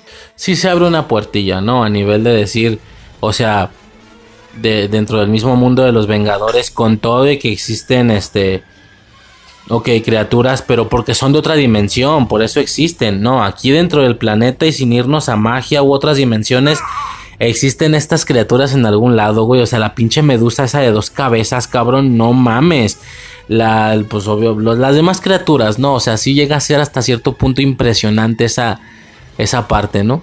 Este, nos presentan a Elsa Bloodstone, que, ah, cómo se parece a Jessica Jones, no mames, o sea, cómo se parece a Jessica Jones y a mí Jessica Jones se me hacía hermosísima.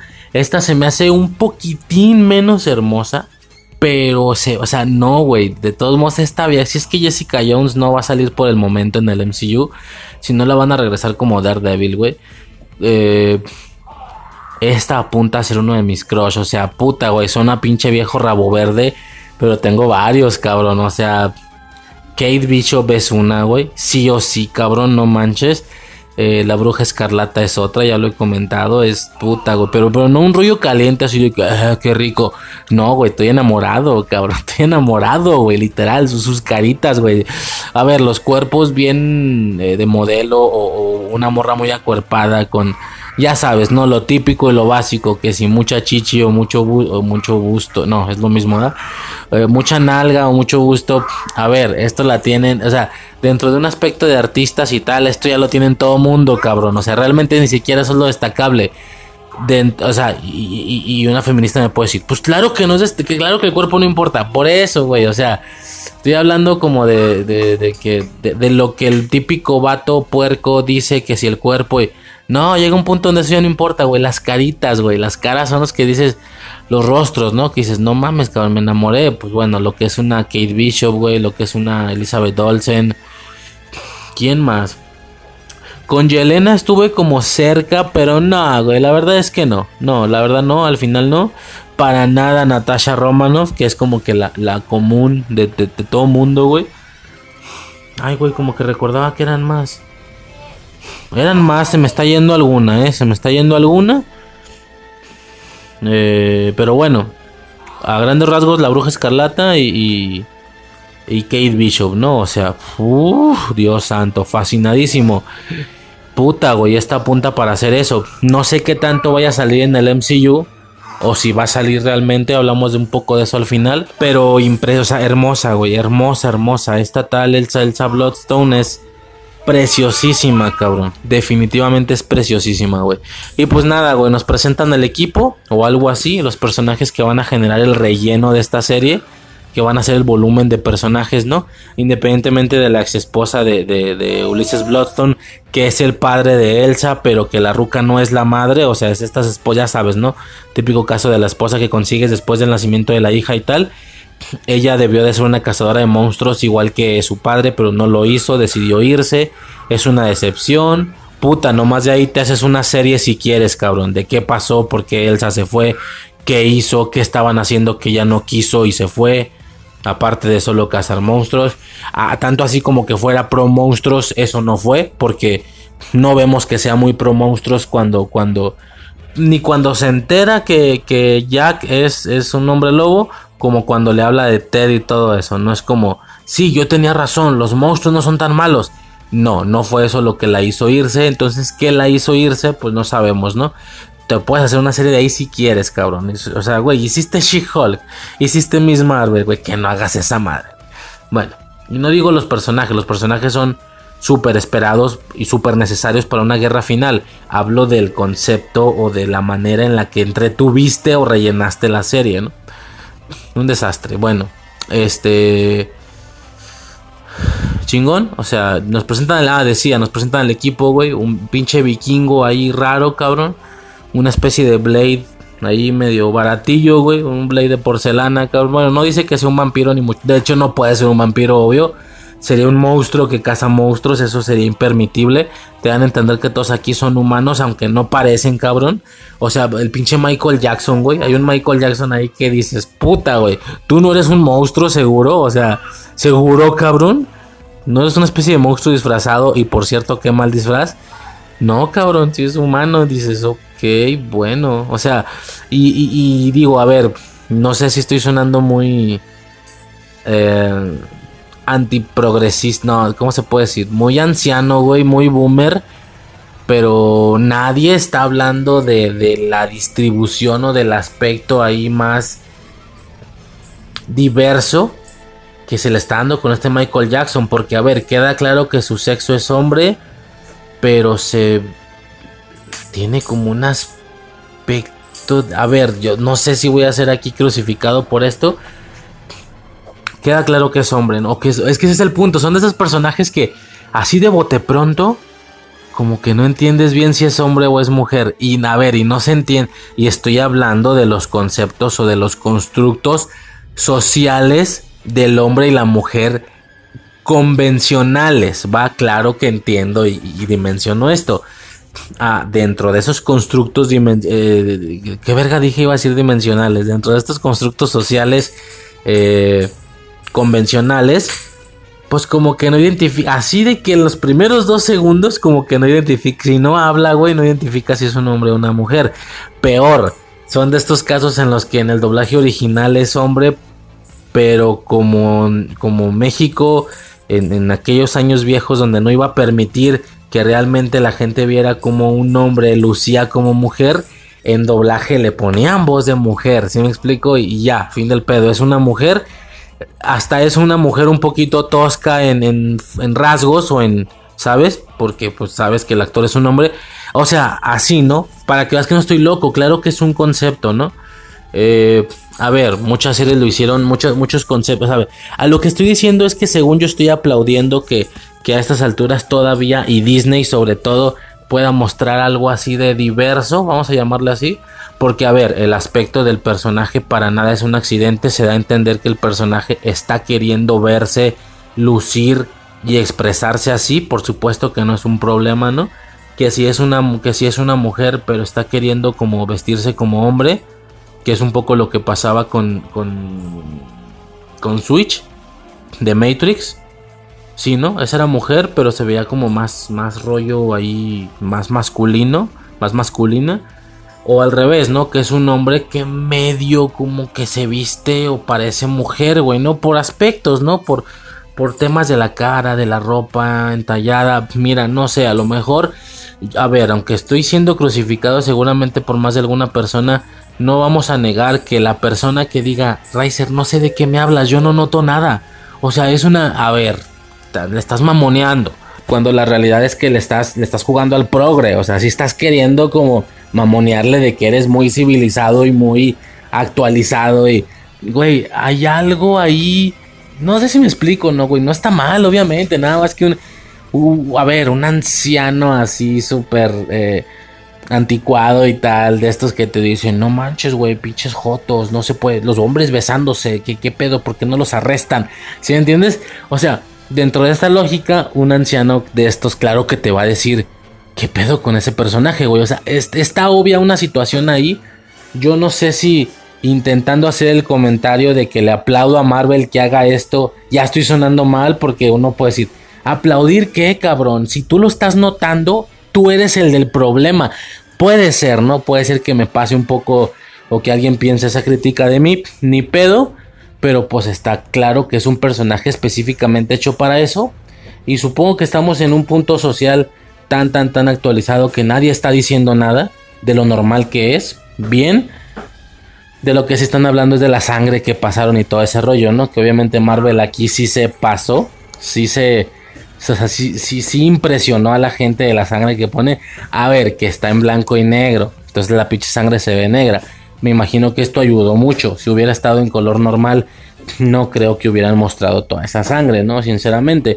Pero pues sí, ¿no? Este personaje que de hecho es el que muere de una forma muy específica, güey. Con el tema este del hachazo a la cabeza y todo eso, sí estuvo curioso, ¿no? Pero pues nada, güey, X. No sé por qué me trabé tanto aquí. Nos presentan al equipo, ¿no? El pinche vikingo este raro, el pinche Blade este raro, región pedorra, güey. Eh, el Michael Jackson, por supuesto Jack Russell y Elsa, ¿no? Elsa Bloodstone, perfecto. Empiezan a decir los números de muerte de los personajes, ¿no? Alguno tenía por ahí 20, el vikingo cuajadote que porque cuarenta y tantas y no sé qué. Y llegan a Jack Russell y más de 100. A la verga, más de 100. Y me acuerdo que en ese momento, más o menos en ese momento, digo, uno ya sabe por qué más de 100, ¿no? Y tal. Pero más o menos por ahí, Suicide me dice, ah chinga, pero ¿de dónde? O sea, cazador cómo? O sea, ¿qué tipo de cazador será si no parece que sepa pelear? No parece que use armas. ¿De dónde tantas muertes? Y yo me quedé, ¿cómo? ¿De qué estás hablando? Y luego ya empiezan a decir esto de la competencia que iban a hacer ellos intentándole quitar el, el, el objeto, la vaya, la piedra, la Bloodstone. Ah, que a todo esto, güey, también, se me olvidó decir, con lo de la Bloodstone. A ver, yo sé que voy a sonar imbécil, pero no me da miedo. Para eso es este. Para eso es este espacio, cabrón, para ser real. O sea, yo nunca miento aquí, soy muy sincero. No vengo de mamador a decir, oh sí, por supuesto, las 50 referencias a cómics que hicieron yo las noté todas. No me vi un video de YouTube. No, cabrón, o sea, yo vengo a decir la verdad. Yo pensé que, yo vi la, la Bloodstone y dije, no mames, una gema del infinito. Esto sucedió en tiempos medievales muy viejos y es una gema del infinito, cabrón. No mames, la gema de la realidad, ¿no? Pero bueno, ya viendo todo el producto entero, sí pareciera que no tiene nada que ver con la gema del infinito. Muy por el contrario, pues es otra reliquia de grandes poderes. Impresionante, porque la reliquia da un chingo de poderes. Te da resistencia o no sé qué. Te da inmortalidad, descubre la apariencia de monstruos, pero al mismo tiempo se chinga a los monstruos.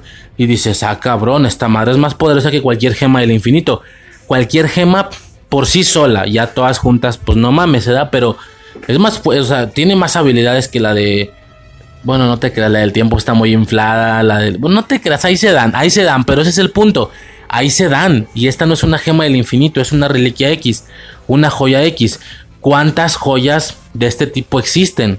¿Cuántos otros artefactos o reliquias antiguas existen, güey? ¿Qué tanto de juego tenemos todavía con, con ese aspecto, con esa situación, no? Por supuesto, es una duda que, que nace. Bueno. Van a entrar estos cabrones a competir y a intentar quitarle la Bloodstone al monstruo. O sea, más bien quien mate al monstruo es quien se va a quedar con la con la piedra, ¿no? Evidentemente. Y dices, ok, perfecto. En esa parte, y, acto seguido, después de que Suicide me preguntó que si por qué tantas muertes, que qué tipo de cazador era este Jack Russell Gael.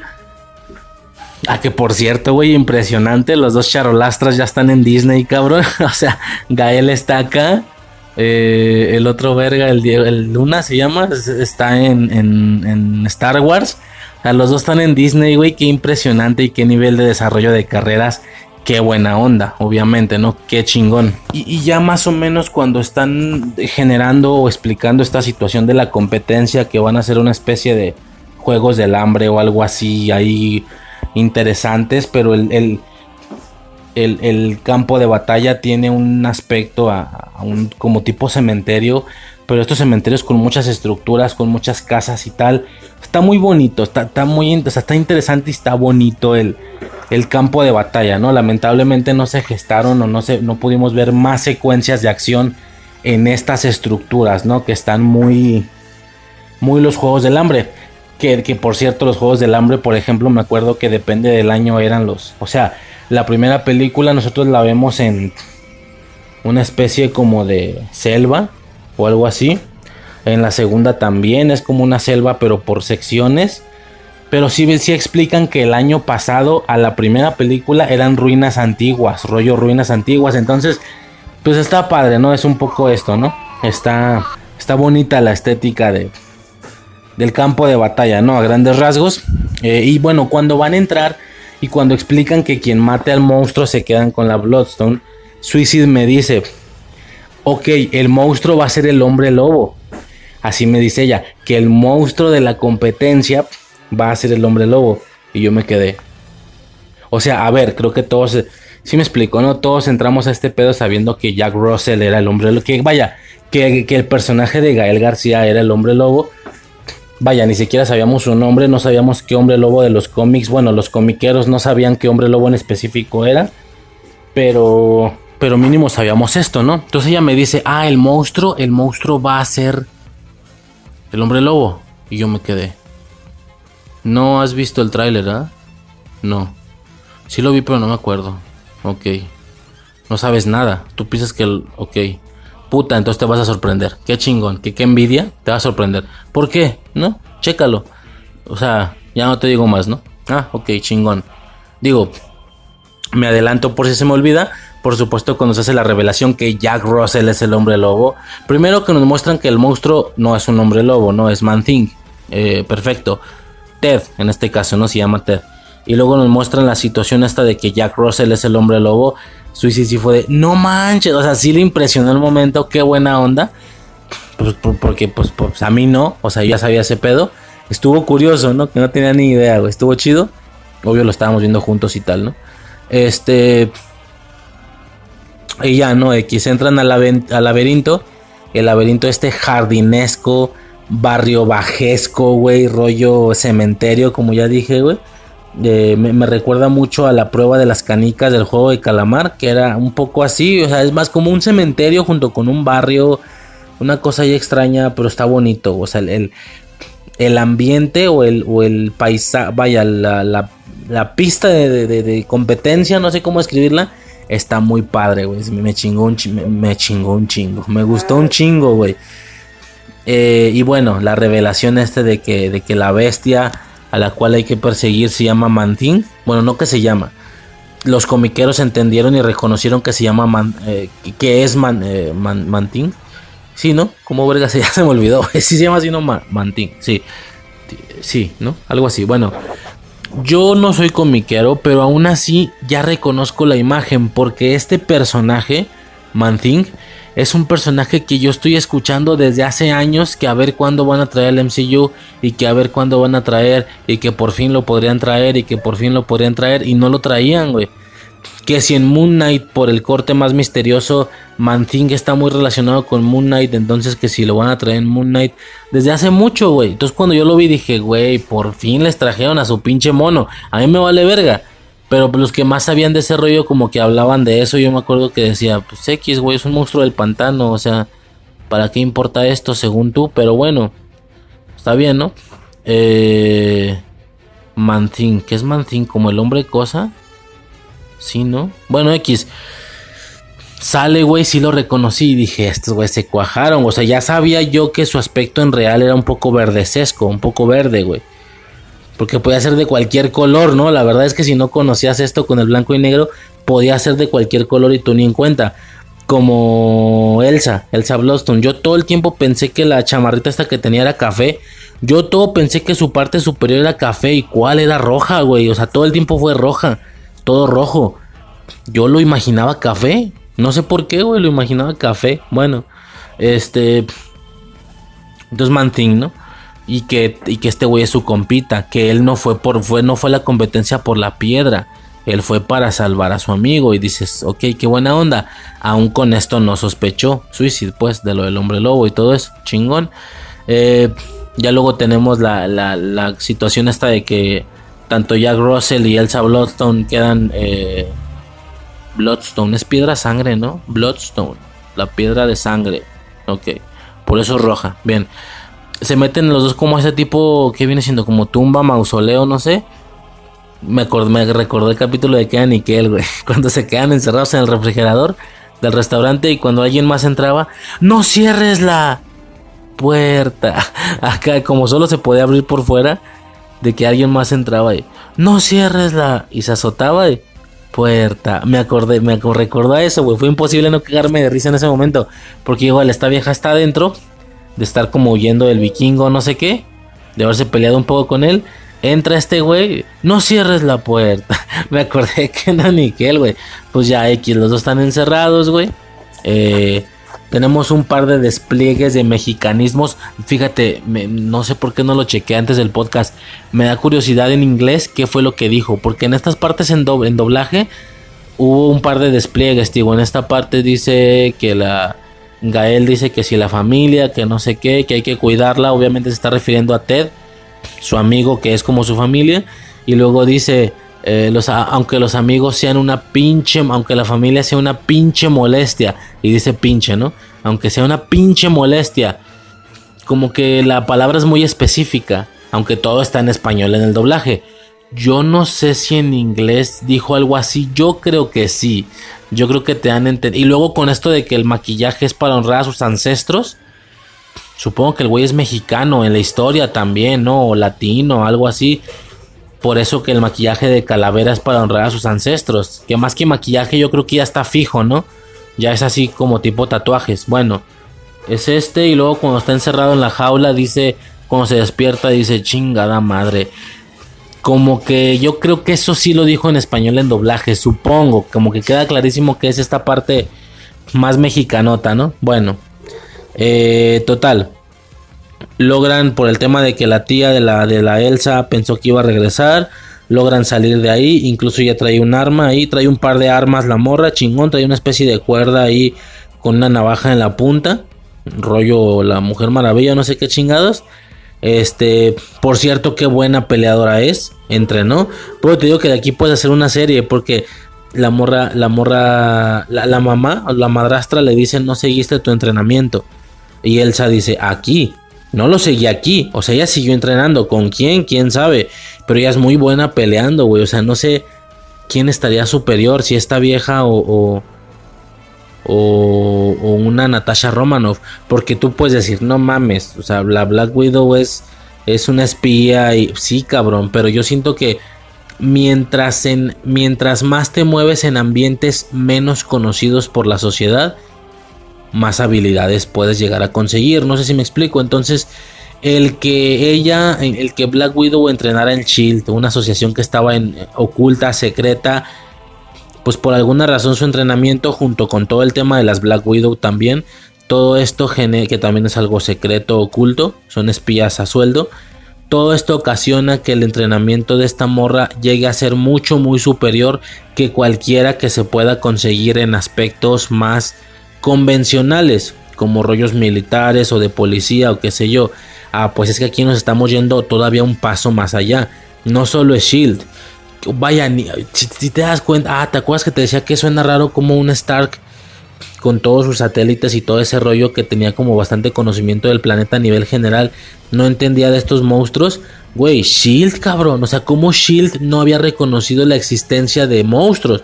O a lo mejor sí la entendía y la reconocía, pero pues nunca fue mencionado, güey. Eh, en cualquier caso, si es que no, estamos a otro nivel de desconocimiento donde prácticamente nadie en el planeta salvo los cazadores saben de esto.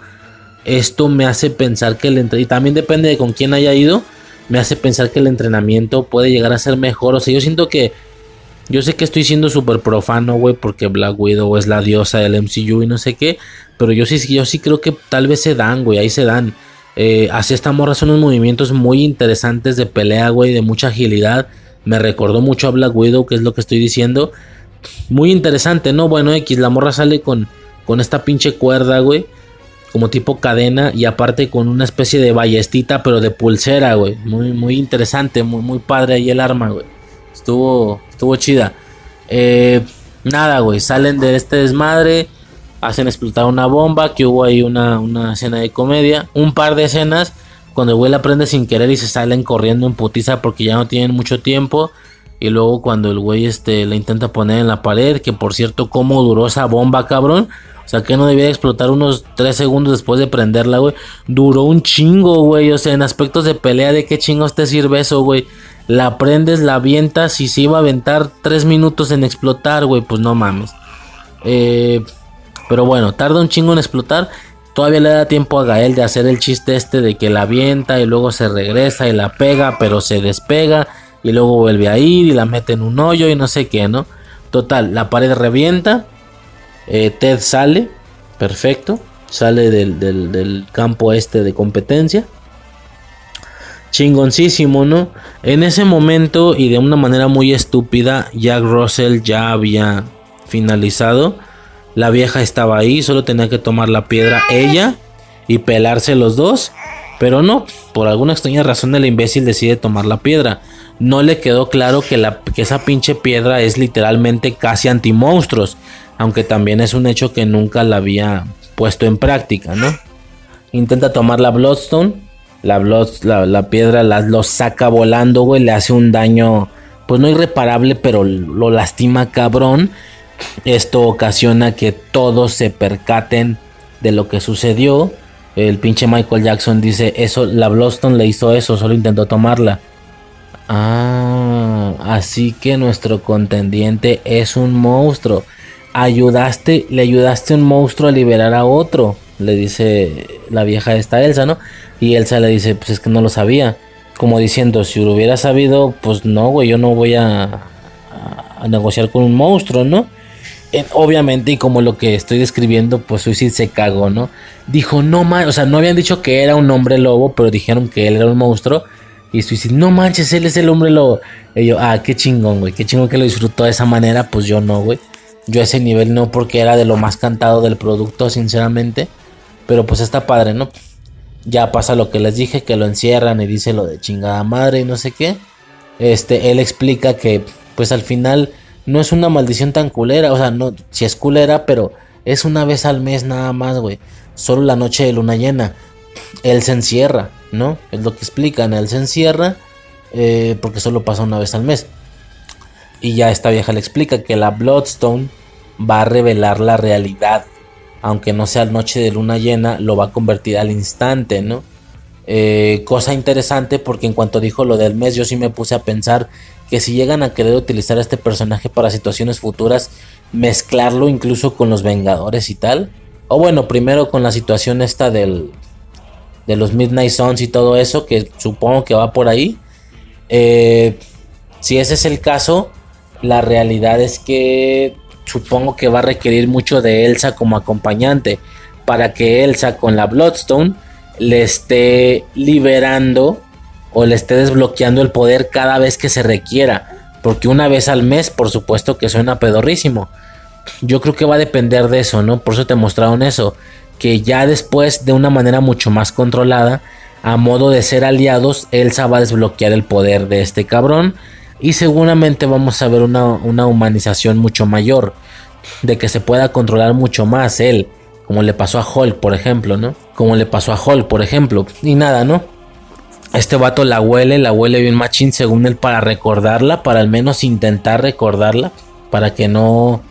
Y se me hace bien interesante, cabrón, porque realmente este güey no es nada malo, o sea, las personas entran y él no tiene ningún interés de escaparse, güey. Muy por el contrario, lo que él le dice es, Por favor, mátenme, mátenme así.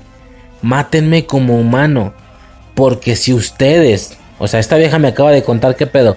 Si ustedes usan la Bloodstone para convertirme, va a ser una masacre. Los voy a acabar a todos. O sea, no van a poder matarme por más que ustedes crean que sí. Va a ser una masacre. Los voy a acabar a todos. No voy a tener piedad. Y no lo dice como una amenaza. No les dice yo voy a tener... No, no voy a tener piedad. No. Él les dice, por favor, se los ruego. Se los juro que convertido no les voy a tener piedad. O sea, se me hace impresionante esa parte, güey. Él no tiene ningún pedo en morir, aunque ya no vuelva a juntarse con su amigo Ted. Eh, cuando toda la situación ya al final se da a entender que es el pan de cada día, o sea, que se han metido en problemas igual o más graves y que se han de meter ahí una vez al mes sin problemas, porque uno tiene que estar salvando al otro y no sé qué. Aunque le dan esa neutralidad o esa frialdad, eh, la realidad es que él en este momento sí piensa o dice que lo maten y no hay mayor problema, ¿no? Pero como humano, por favor no hagas la estupidez de convertirme. Obviamente los malos son imbéciles, en todos los productos los malos son tontos. Pues ¿qué hace la vieja, no? Obviamente no le hace caso y lo, lo convierte, ¿no? Me resulta increíble lo imbéciles que son, un poco como la TVA, cabrón, o sea, realmente estos, ah, que por cierto decían que estos guardias eran de la TVA y no sé qué o sea, que hubiera estado interesante, ¿no? Que este producto fuera de muchos años en el pasado, así medieval, y que saliera la TVA en el producto, ¿no? Estaría interesante. Bueno, son imbéciles, güey, tanto los guardias como la viejilla a nivel general, porque, a ver, son, son cazadores de monstruos.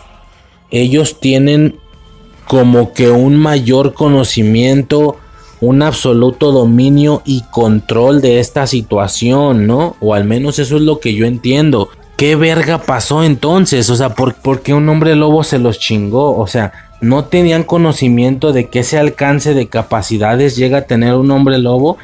O nunca habían enfrentado a un hombre lobo y lo contaban como uno de tantos monstruos. Y como se han chingado a tantos, pues no hay pedo.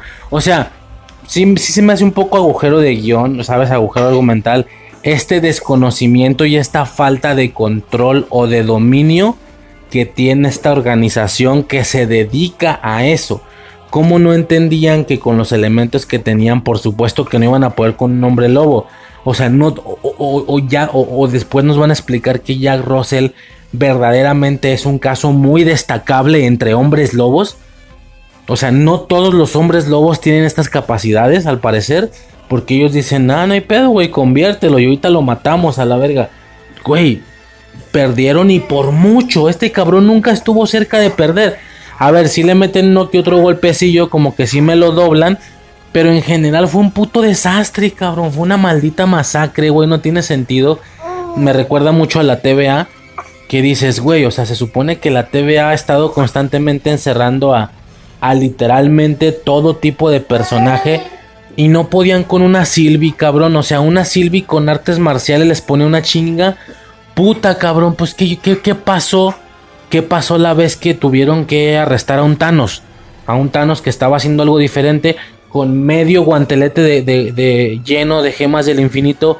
O sea, ¿me estás diciendo que estos pinches guardecitos pedorros pudieron contra él?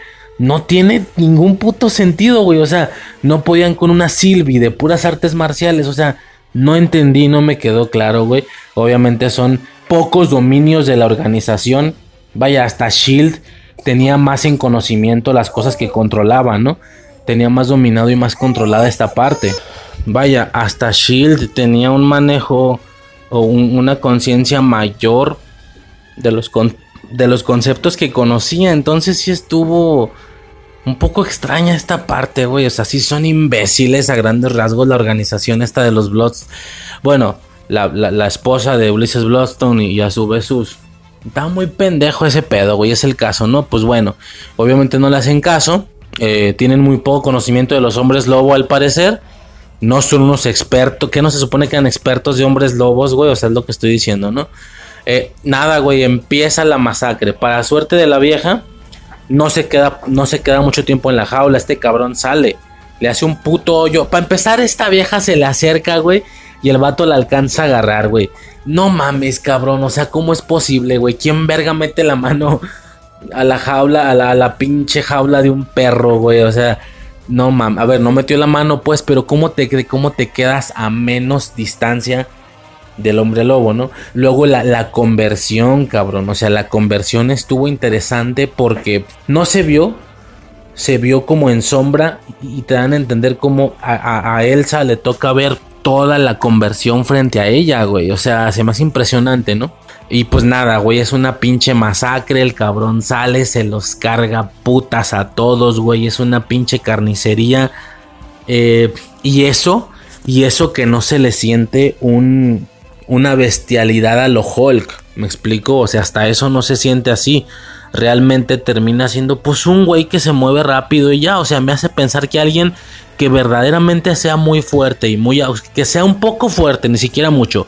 Alguien que sea un poco fuerte y con habilidades bastante decentes de artes marciales lo domina bien, ¿no? A este cabrón, o sea, un, un Capitán América lo domina bastante bien.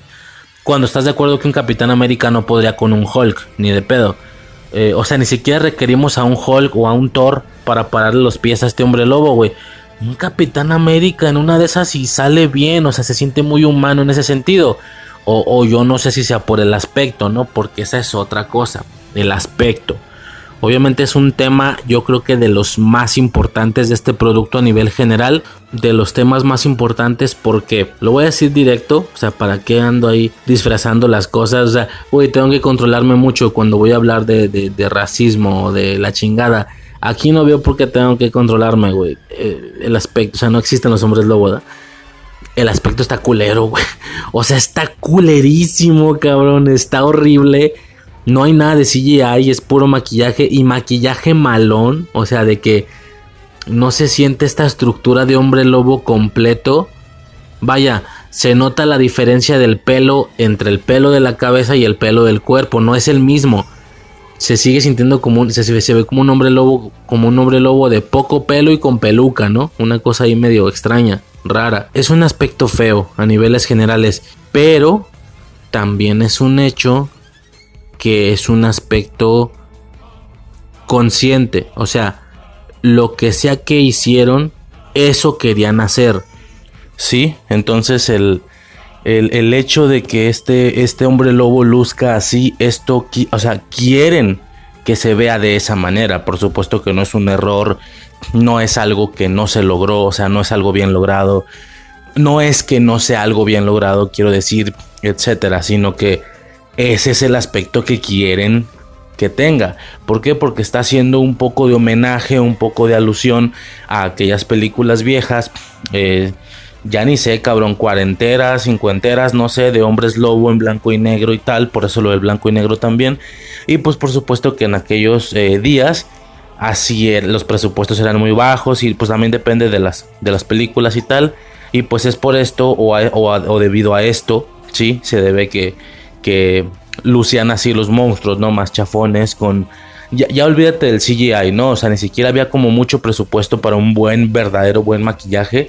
Eh, a la fecha tú ves algún, algún cosplay o algún disfraz de convención o de Halloween mejor que como se veían estos pinches monstruos en, en aquellas películas, ¿no? Y eran películas, pero es un poco el estilo, ¿no? Es un poco el estilo y es lo que pretenden hacer.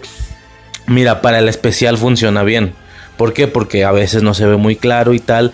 Aún en las escenas que llega a verse completa y absolutamente bien, se supone. Porque eh, hay una especie de luz tenue todo el tiempo. No es que esté verdaderamente eh, alusado. No sé si me explico. No sé, no sé si esa es la palabra correcta.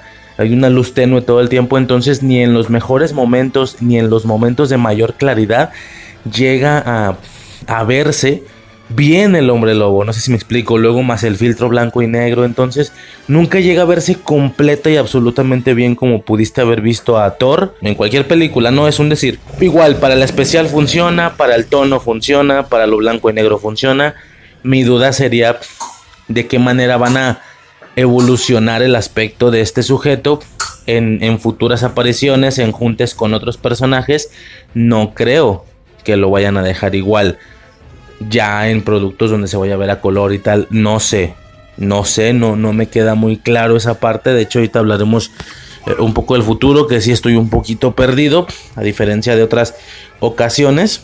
Eh, pero bueno, ¿no? El aspecto, como te digo, mucho homenaje, muy rendidor para lo que intenta hacer este especial, que es homenajear estos aspectos antiguos, estos aspectos de películas viejas de terror, rollo Frankenstein y la chingada, ¿no? De hecho, aunque esto es un hombre lobo, aunque esto es el vaya, aunque esto está dedicado a un hombre lobo, el rayo este que se ve cuando se ve el garrazo y también se ven rayos, se ve como electrificado el logo de Marvel en el intro, creo que esto no lo mencioné. O sí, no me acuerdo. Eh, puede estar haciendo alusión a Frankenstein, ¿no? Toda esa situación excelente. Eh, nada, güey. Eh, como lo suponíamos, le hace una masacre, a Elsa le perdona la vida y se va, ¿no? Posteriormente la anciana parece que sigue viva, Ted llega, Ted, Manthing, qué sé yo, y se la carga, ¿no? Se la carga a la verga y la morra está o queda como dueña de la instalación porque al final es una Bloodstone, ¿no? Es ella quien debía de, de quedarse justo con, con la instalación. Se queda con la Bloodstone también, por lo que entiendo. Y pues nada, ¿no? O sea, ya lo había comentado, o no, puta, no me acuerdo, güey. Digo, este ya se está grabando en otro día, algunos días más de los que quisiera después de, las, de, los primeros minutos de este podcast. Eh, espero no se haya notado la diferencia, no se haya notado en dónde empecé a grabar otra cosa. Eso sería sumamente interesante. No me acuerdo si lo comenté, pero pues eso, ¿no? El hecho de que este hombre lobo se convierta una vez al mes, por supuesto, limita mucho las posibilidades de apariciones, peleas en el MCU y tal. Pero si todo el tiempo va a tener de acompañante a Elsa y Elsa va a estar desbloqueando el poder cuando ella guste con la Bloodstone, como sucedió aquí, pues bueno, ya ahí queda como desarrollada la dupla para pelear cuando quieran pelear. Eh, me, imagino que conforme avance el tiempo cada vez se va a ver menos agresivo. O sea, obviamente no se va a ver, porque sí parecía como que le dolía y tal. Bueno, cada vez se va a ver menos agresivo y va a ser más una especie de morfo, ¿no? De transfórmate a lo pago Ranger, cabrón, y así, güey, mamón, ¿no? Nada, güey, le perdona la vida, se va, se empieza a hacer todo de colores. Eh, yo juraría que su pinche, la parte de arriba de la vestimenta de esta morra, que es como una chamarra, no sé qué, yo juraría que era café, cabrón. No sé, como que la veía café. Se empieza a desbloquear todo y pues nada, es rojo, güey. Es rojo, así perrote, güey. Qué, no, qué hermosa está esta morra, güey. Se me hace muy bonita, güey. y vemos la perspectiva de, de este vato, ¿no?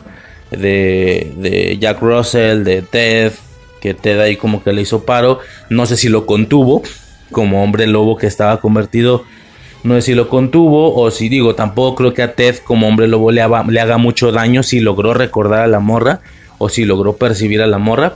Pero pues de todos modos de alguna manera me imagino que Ted lo sabe contener bien, ¿no? O sea, lo contuvo, eh, tiene incluso como que no sé si, si él se durmió o Ted lo desmayó y le puso ahí alrededor unas, unas ramitas, rollo ahí casita de campaña provisional rápida, ¿no?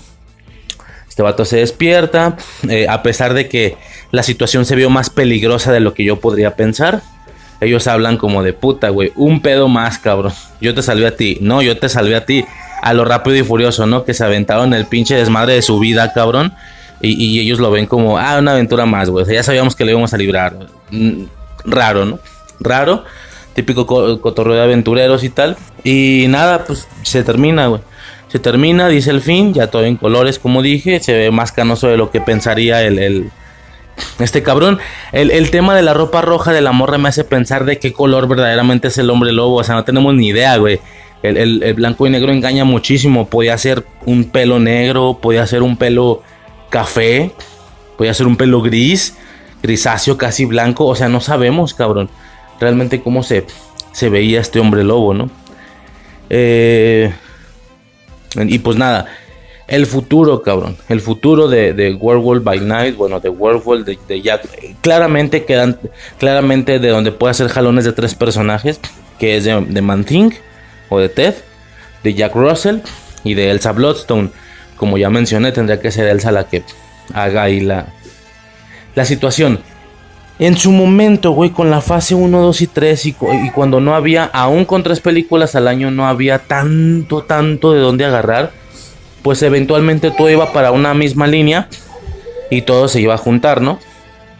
Y aún así, Aún así fue imposible ver absolutamente todas las... Y aún así resultó totalmente imposible ver todas las posibles combinaciones, ¿sí? De, de interacciones, ¿no? Por así decirlo. Que si voy a cuando, cuando Stark hable con, con, con Groot o qué sé yo, bueno, esto no lo vimos, ¿no? Como tal no se pudo observar esta situación. Drax con el Capitán América, qué sé yo, ¿no? Aún así no se logró ese nivel, ¿no? Pues ahora pues ah, imagínate, ¿no? O sea, ahora la situación se ve sumamente más curiosa porque nada más en lo que va de la fase 4, cabrón. O sea, fase 4 que punto que ya terminó con Wakanda. Con Wakanda va a terminar, pero no mames, cabrón, o sea, es infinito este pedo, güey. Hay muchas cosas, hay, están hacia varios lados, o sea, no, no me puedes decir que nada más todos se van a juntar en los Vengadores y ya. Y, y, y así como en su momento, o sea, los guardianes, punto que no cuentan, porque aunque en su momento ahí estaban en la formación al decir Vengadores Unidos. Ellos no creo ni dijeron en Thor, en Thor Love and Thunder que, que ya sean una célula eh, o una ramificación de los Vengadores, ¿no? Los Vengadores espaciales o los Vengadores de la galaxia. No, ellos son los guardianes de la galaxia, ¿no? Fin del pedo. Eh, ellos tienen su grupo, entonces ya olvídate tú que sacamos a grupo, a grupos del nivel de los guardianes, como los eternos o así, ¿no? No, o sea, en su momento, fuera de los guardianes, todos los demás personajes eran claramente vengadores. Ya sabes, Doctor Strange, Ant-Man, qué sé yo, ¿no? Eh, aquí el pedo va raro, ya lo había comentado. Porque este pedo va para. Va como en tres direcciones. ¿Te gusta la. ¿Te gusta el número? Déjame pensar, porque pareciera que se van a juntar los Young Avengers. O sea, ya hay, ya están todos los mocosos y un chingo, güey. Ahora salió, hace poco salió el, bueno, desde mi perspectiva salió el tráiler de, de Quantum Mania. Eh, pues ahí se ve casi Lang, ¿no? Ya lo sabíamos con su traje igual al de Ant-Man y la avispa, pero moradito, ¿no? De la chingada. O sea, ya hay o sea, Scar de She-Hulk.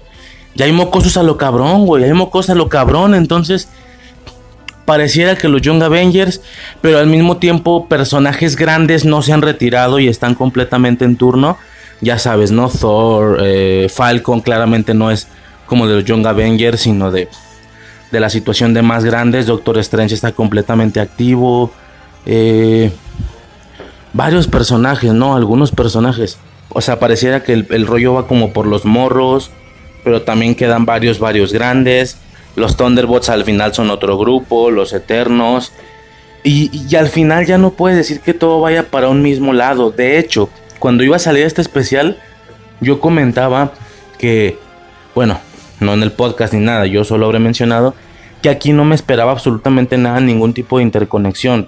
Yo esperaba que te sacaran un especial donde te dijeran que estaba conectado al MCU pero, pero que no precisamente estos personajes vamos a volver a verlos en el futuro, ¿me explico?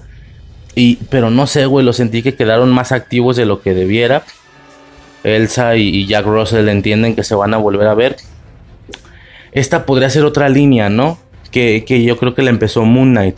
Al entrar Moon Knight, tú puedes decir, ah, chinga, pero o sea, Moon Knight no es Young Avenger, obviamente.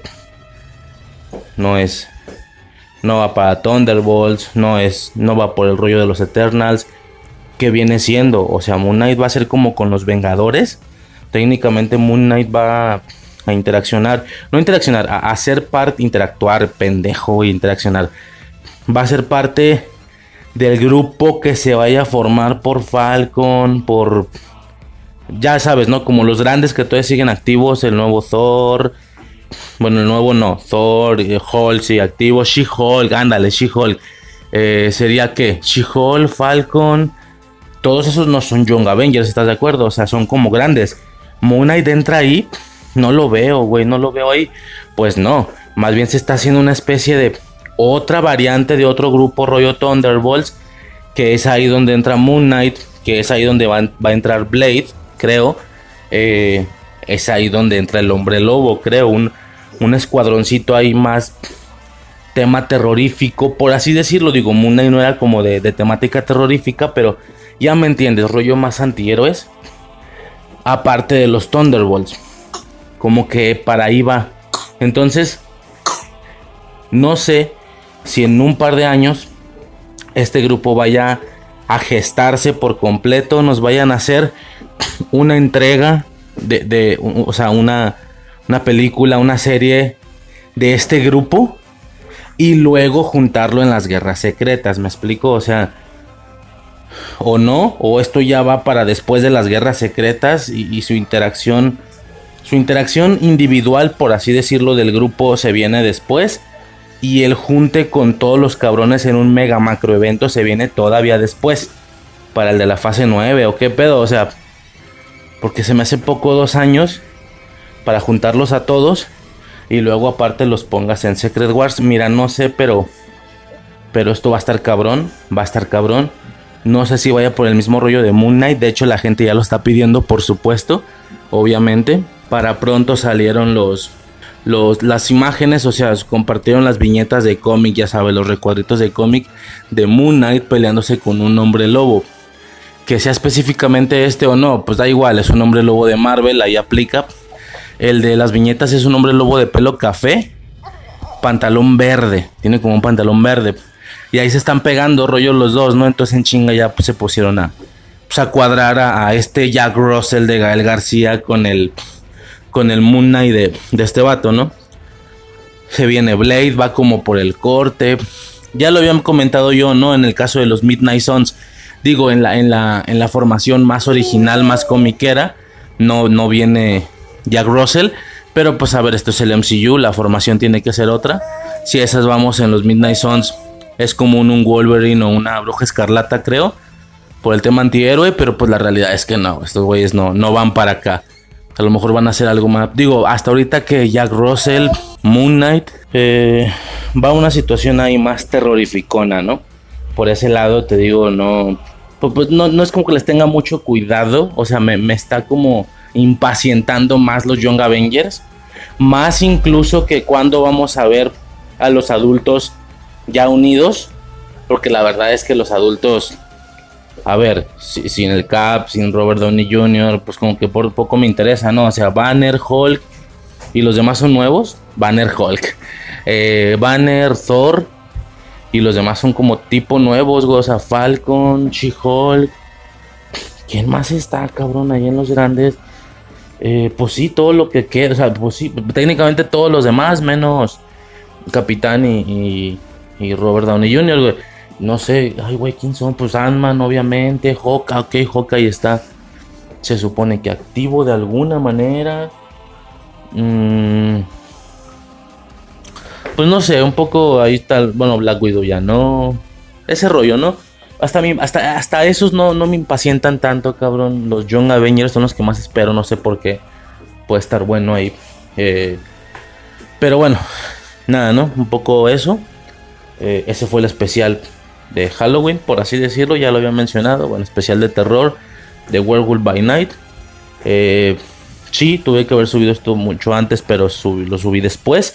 De hecho, al inicio del podcast todavía no había visto el tráiler para terminar el en este punto temporal ya vi el tráiler del especial de Navidad de los Guardianes de la Galaxia. Que era mi duda, puta, es animado, cabrón, es una... Así era animado como que sí me iba a bajar mucho el hype, ¿no? La verdad en ese sentido, no, cabrón. O sea, son los guardianes en vivo y a todo color. No, cabrón. 50 minutos, no sé cuánto voy a durar impresionante, güey. Navidad, Navidad, Navidad por todos lados. Es, es fantástico, cabrones. Luces, series navideñas por todos putos lados. No, no, no. Una maldita maravilla, cabrón. No hablo más, digo, estamos en especial de Halloween. Desde mi perspectiva temporal, todavía no salimos de la etapa de, de Halloween. Estamos algunos días de Halloween. Claro, todavía ando mudo octubre y tal.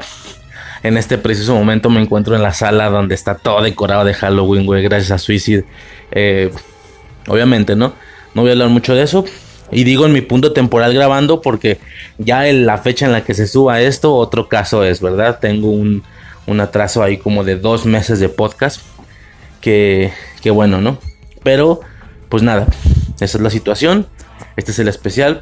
A la espera de muchos más de Halloween y de Navidad, obviamente enfocados en diferentes conceptos, no tienen que ser las secuelas de esto, o sea, de que el siguiente Halloween lo que sigue de Jack Russell. Y, al siguiente Navidad, otro de los guardianes. Pues obviamente no, ¿verdad? O sea, otra cosa. De hecho, la serie de Hawkeye ya contó de alguna manera como especial de, de Navidad, pero en serie del año pasado, por así decirlo. No tienen que volver a hacer especiales otra vez, ¿no? Puede ser alguna serie, cabrón. Ya habíamos checado, ¿no? Que del. Creo que del 24. Sí, no, bueno, ahorita estamos en el 22. Todavía falta el 23, pero del 24. Creo que coincidía que en invierno. Invierno, o sea, de que diciembre y enero iba a estar activa la serie de Agatha. No sé si entonces la puedan, llegar, puedan llegar a hacer algo ahí navideño con ella. Yo vería más obvio por ser una bruja ponerla en octubre y de paso tiras algo de Halloween que ya con Navidad ya lo ya lo ya con Guardianes habremos tenido un par de productos con Hawkeye. Hawkeye y Guardianes un par de productos que hacen referencia directamente a la Navidad. En, en, en, para Halloween no hemos tenido nada. Esto fue lo que más se acercó y se agradece infinitamente. Pero pues a ver qué viene ya después. Que sí hagan referencia explícitamente a, a Halloween, ¿sabes? El naranja, el negro, las calabazas, todo ese rollo, ¿no? Bueno, poco más que mencionar, ya estamos aquí divagando. Eso sería por esta ocasión el especial de Halloween de, de, del MCU, de Marvel Studios, una presentación especial. Eh, nada, cabrón, poco más que mencionar. Ya por mi parte sería todo. Esto fue Infancia Eterna, transmitiendo eh, en un lugar en lo más alto del cielo, girando en la segunda estrella a la derecha directo hasta el amanecer. Recuerda que en el momento de si dudas que puedas volar, puta se me olvidó, cabrón. Dejas de ser capaz de hacerlo para siempre. Algo así, va, güey. X, güey, vale verga. Yo soy Riser y hasta el siguiente episodio. Sobres. Homero, ya está el café. Qué bueno, porque ya tengo hambre.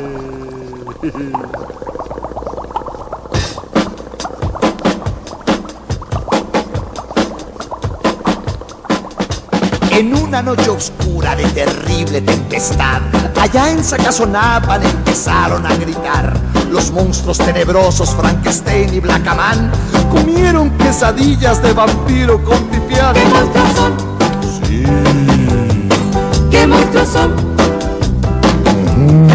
¿Qué monstruos son? ¿Qué monstruos son? ¡Qué baile! Bailaba la llorona en los brazos de Aquaman y Drácula volaba al compás del cha-cha-cha. Morticia se peinaba con cajeta y aguarrás, mientras que el hombre lobo aullaba sin cesar. ¿Qué monstruos son? ¿Qué monstruos son? ¿Qué monstruos son? ¿Qué monstruos son? Esta. Una jaula de hule, pendiente de un dragón, se hallaba un pajarillo cantando un buen son. Siriaca le bailaba, tamaño charlestón, y a mí me acongojaba, tremendo tortijón. ¿Qué monstruos son?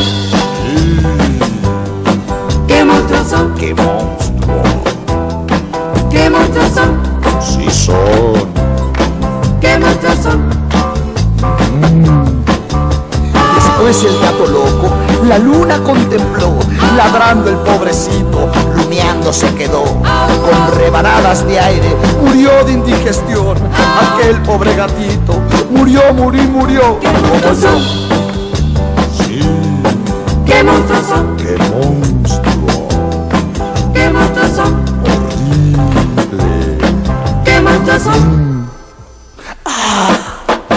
Bailaba la llorona en los brazos de Aquaman. Y Drácula volaba al compás de un cha-cha-cha. Morticia se peinaba con cajeta y aguarrás. Mientras que el hombre lobo aullaba sin cesar. Monstruo. ¿Qué monstruos son?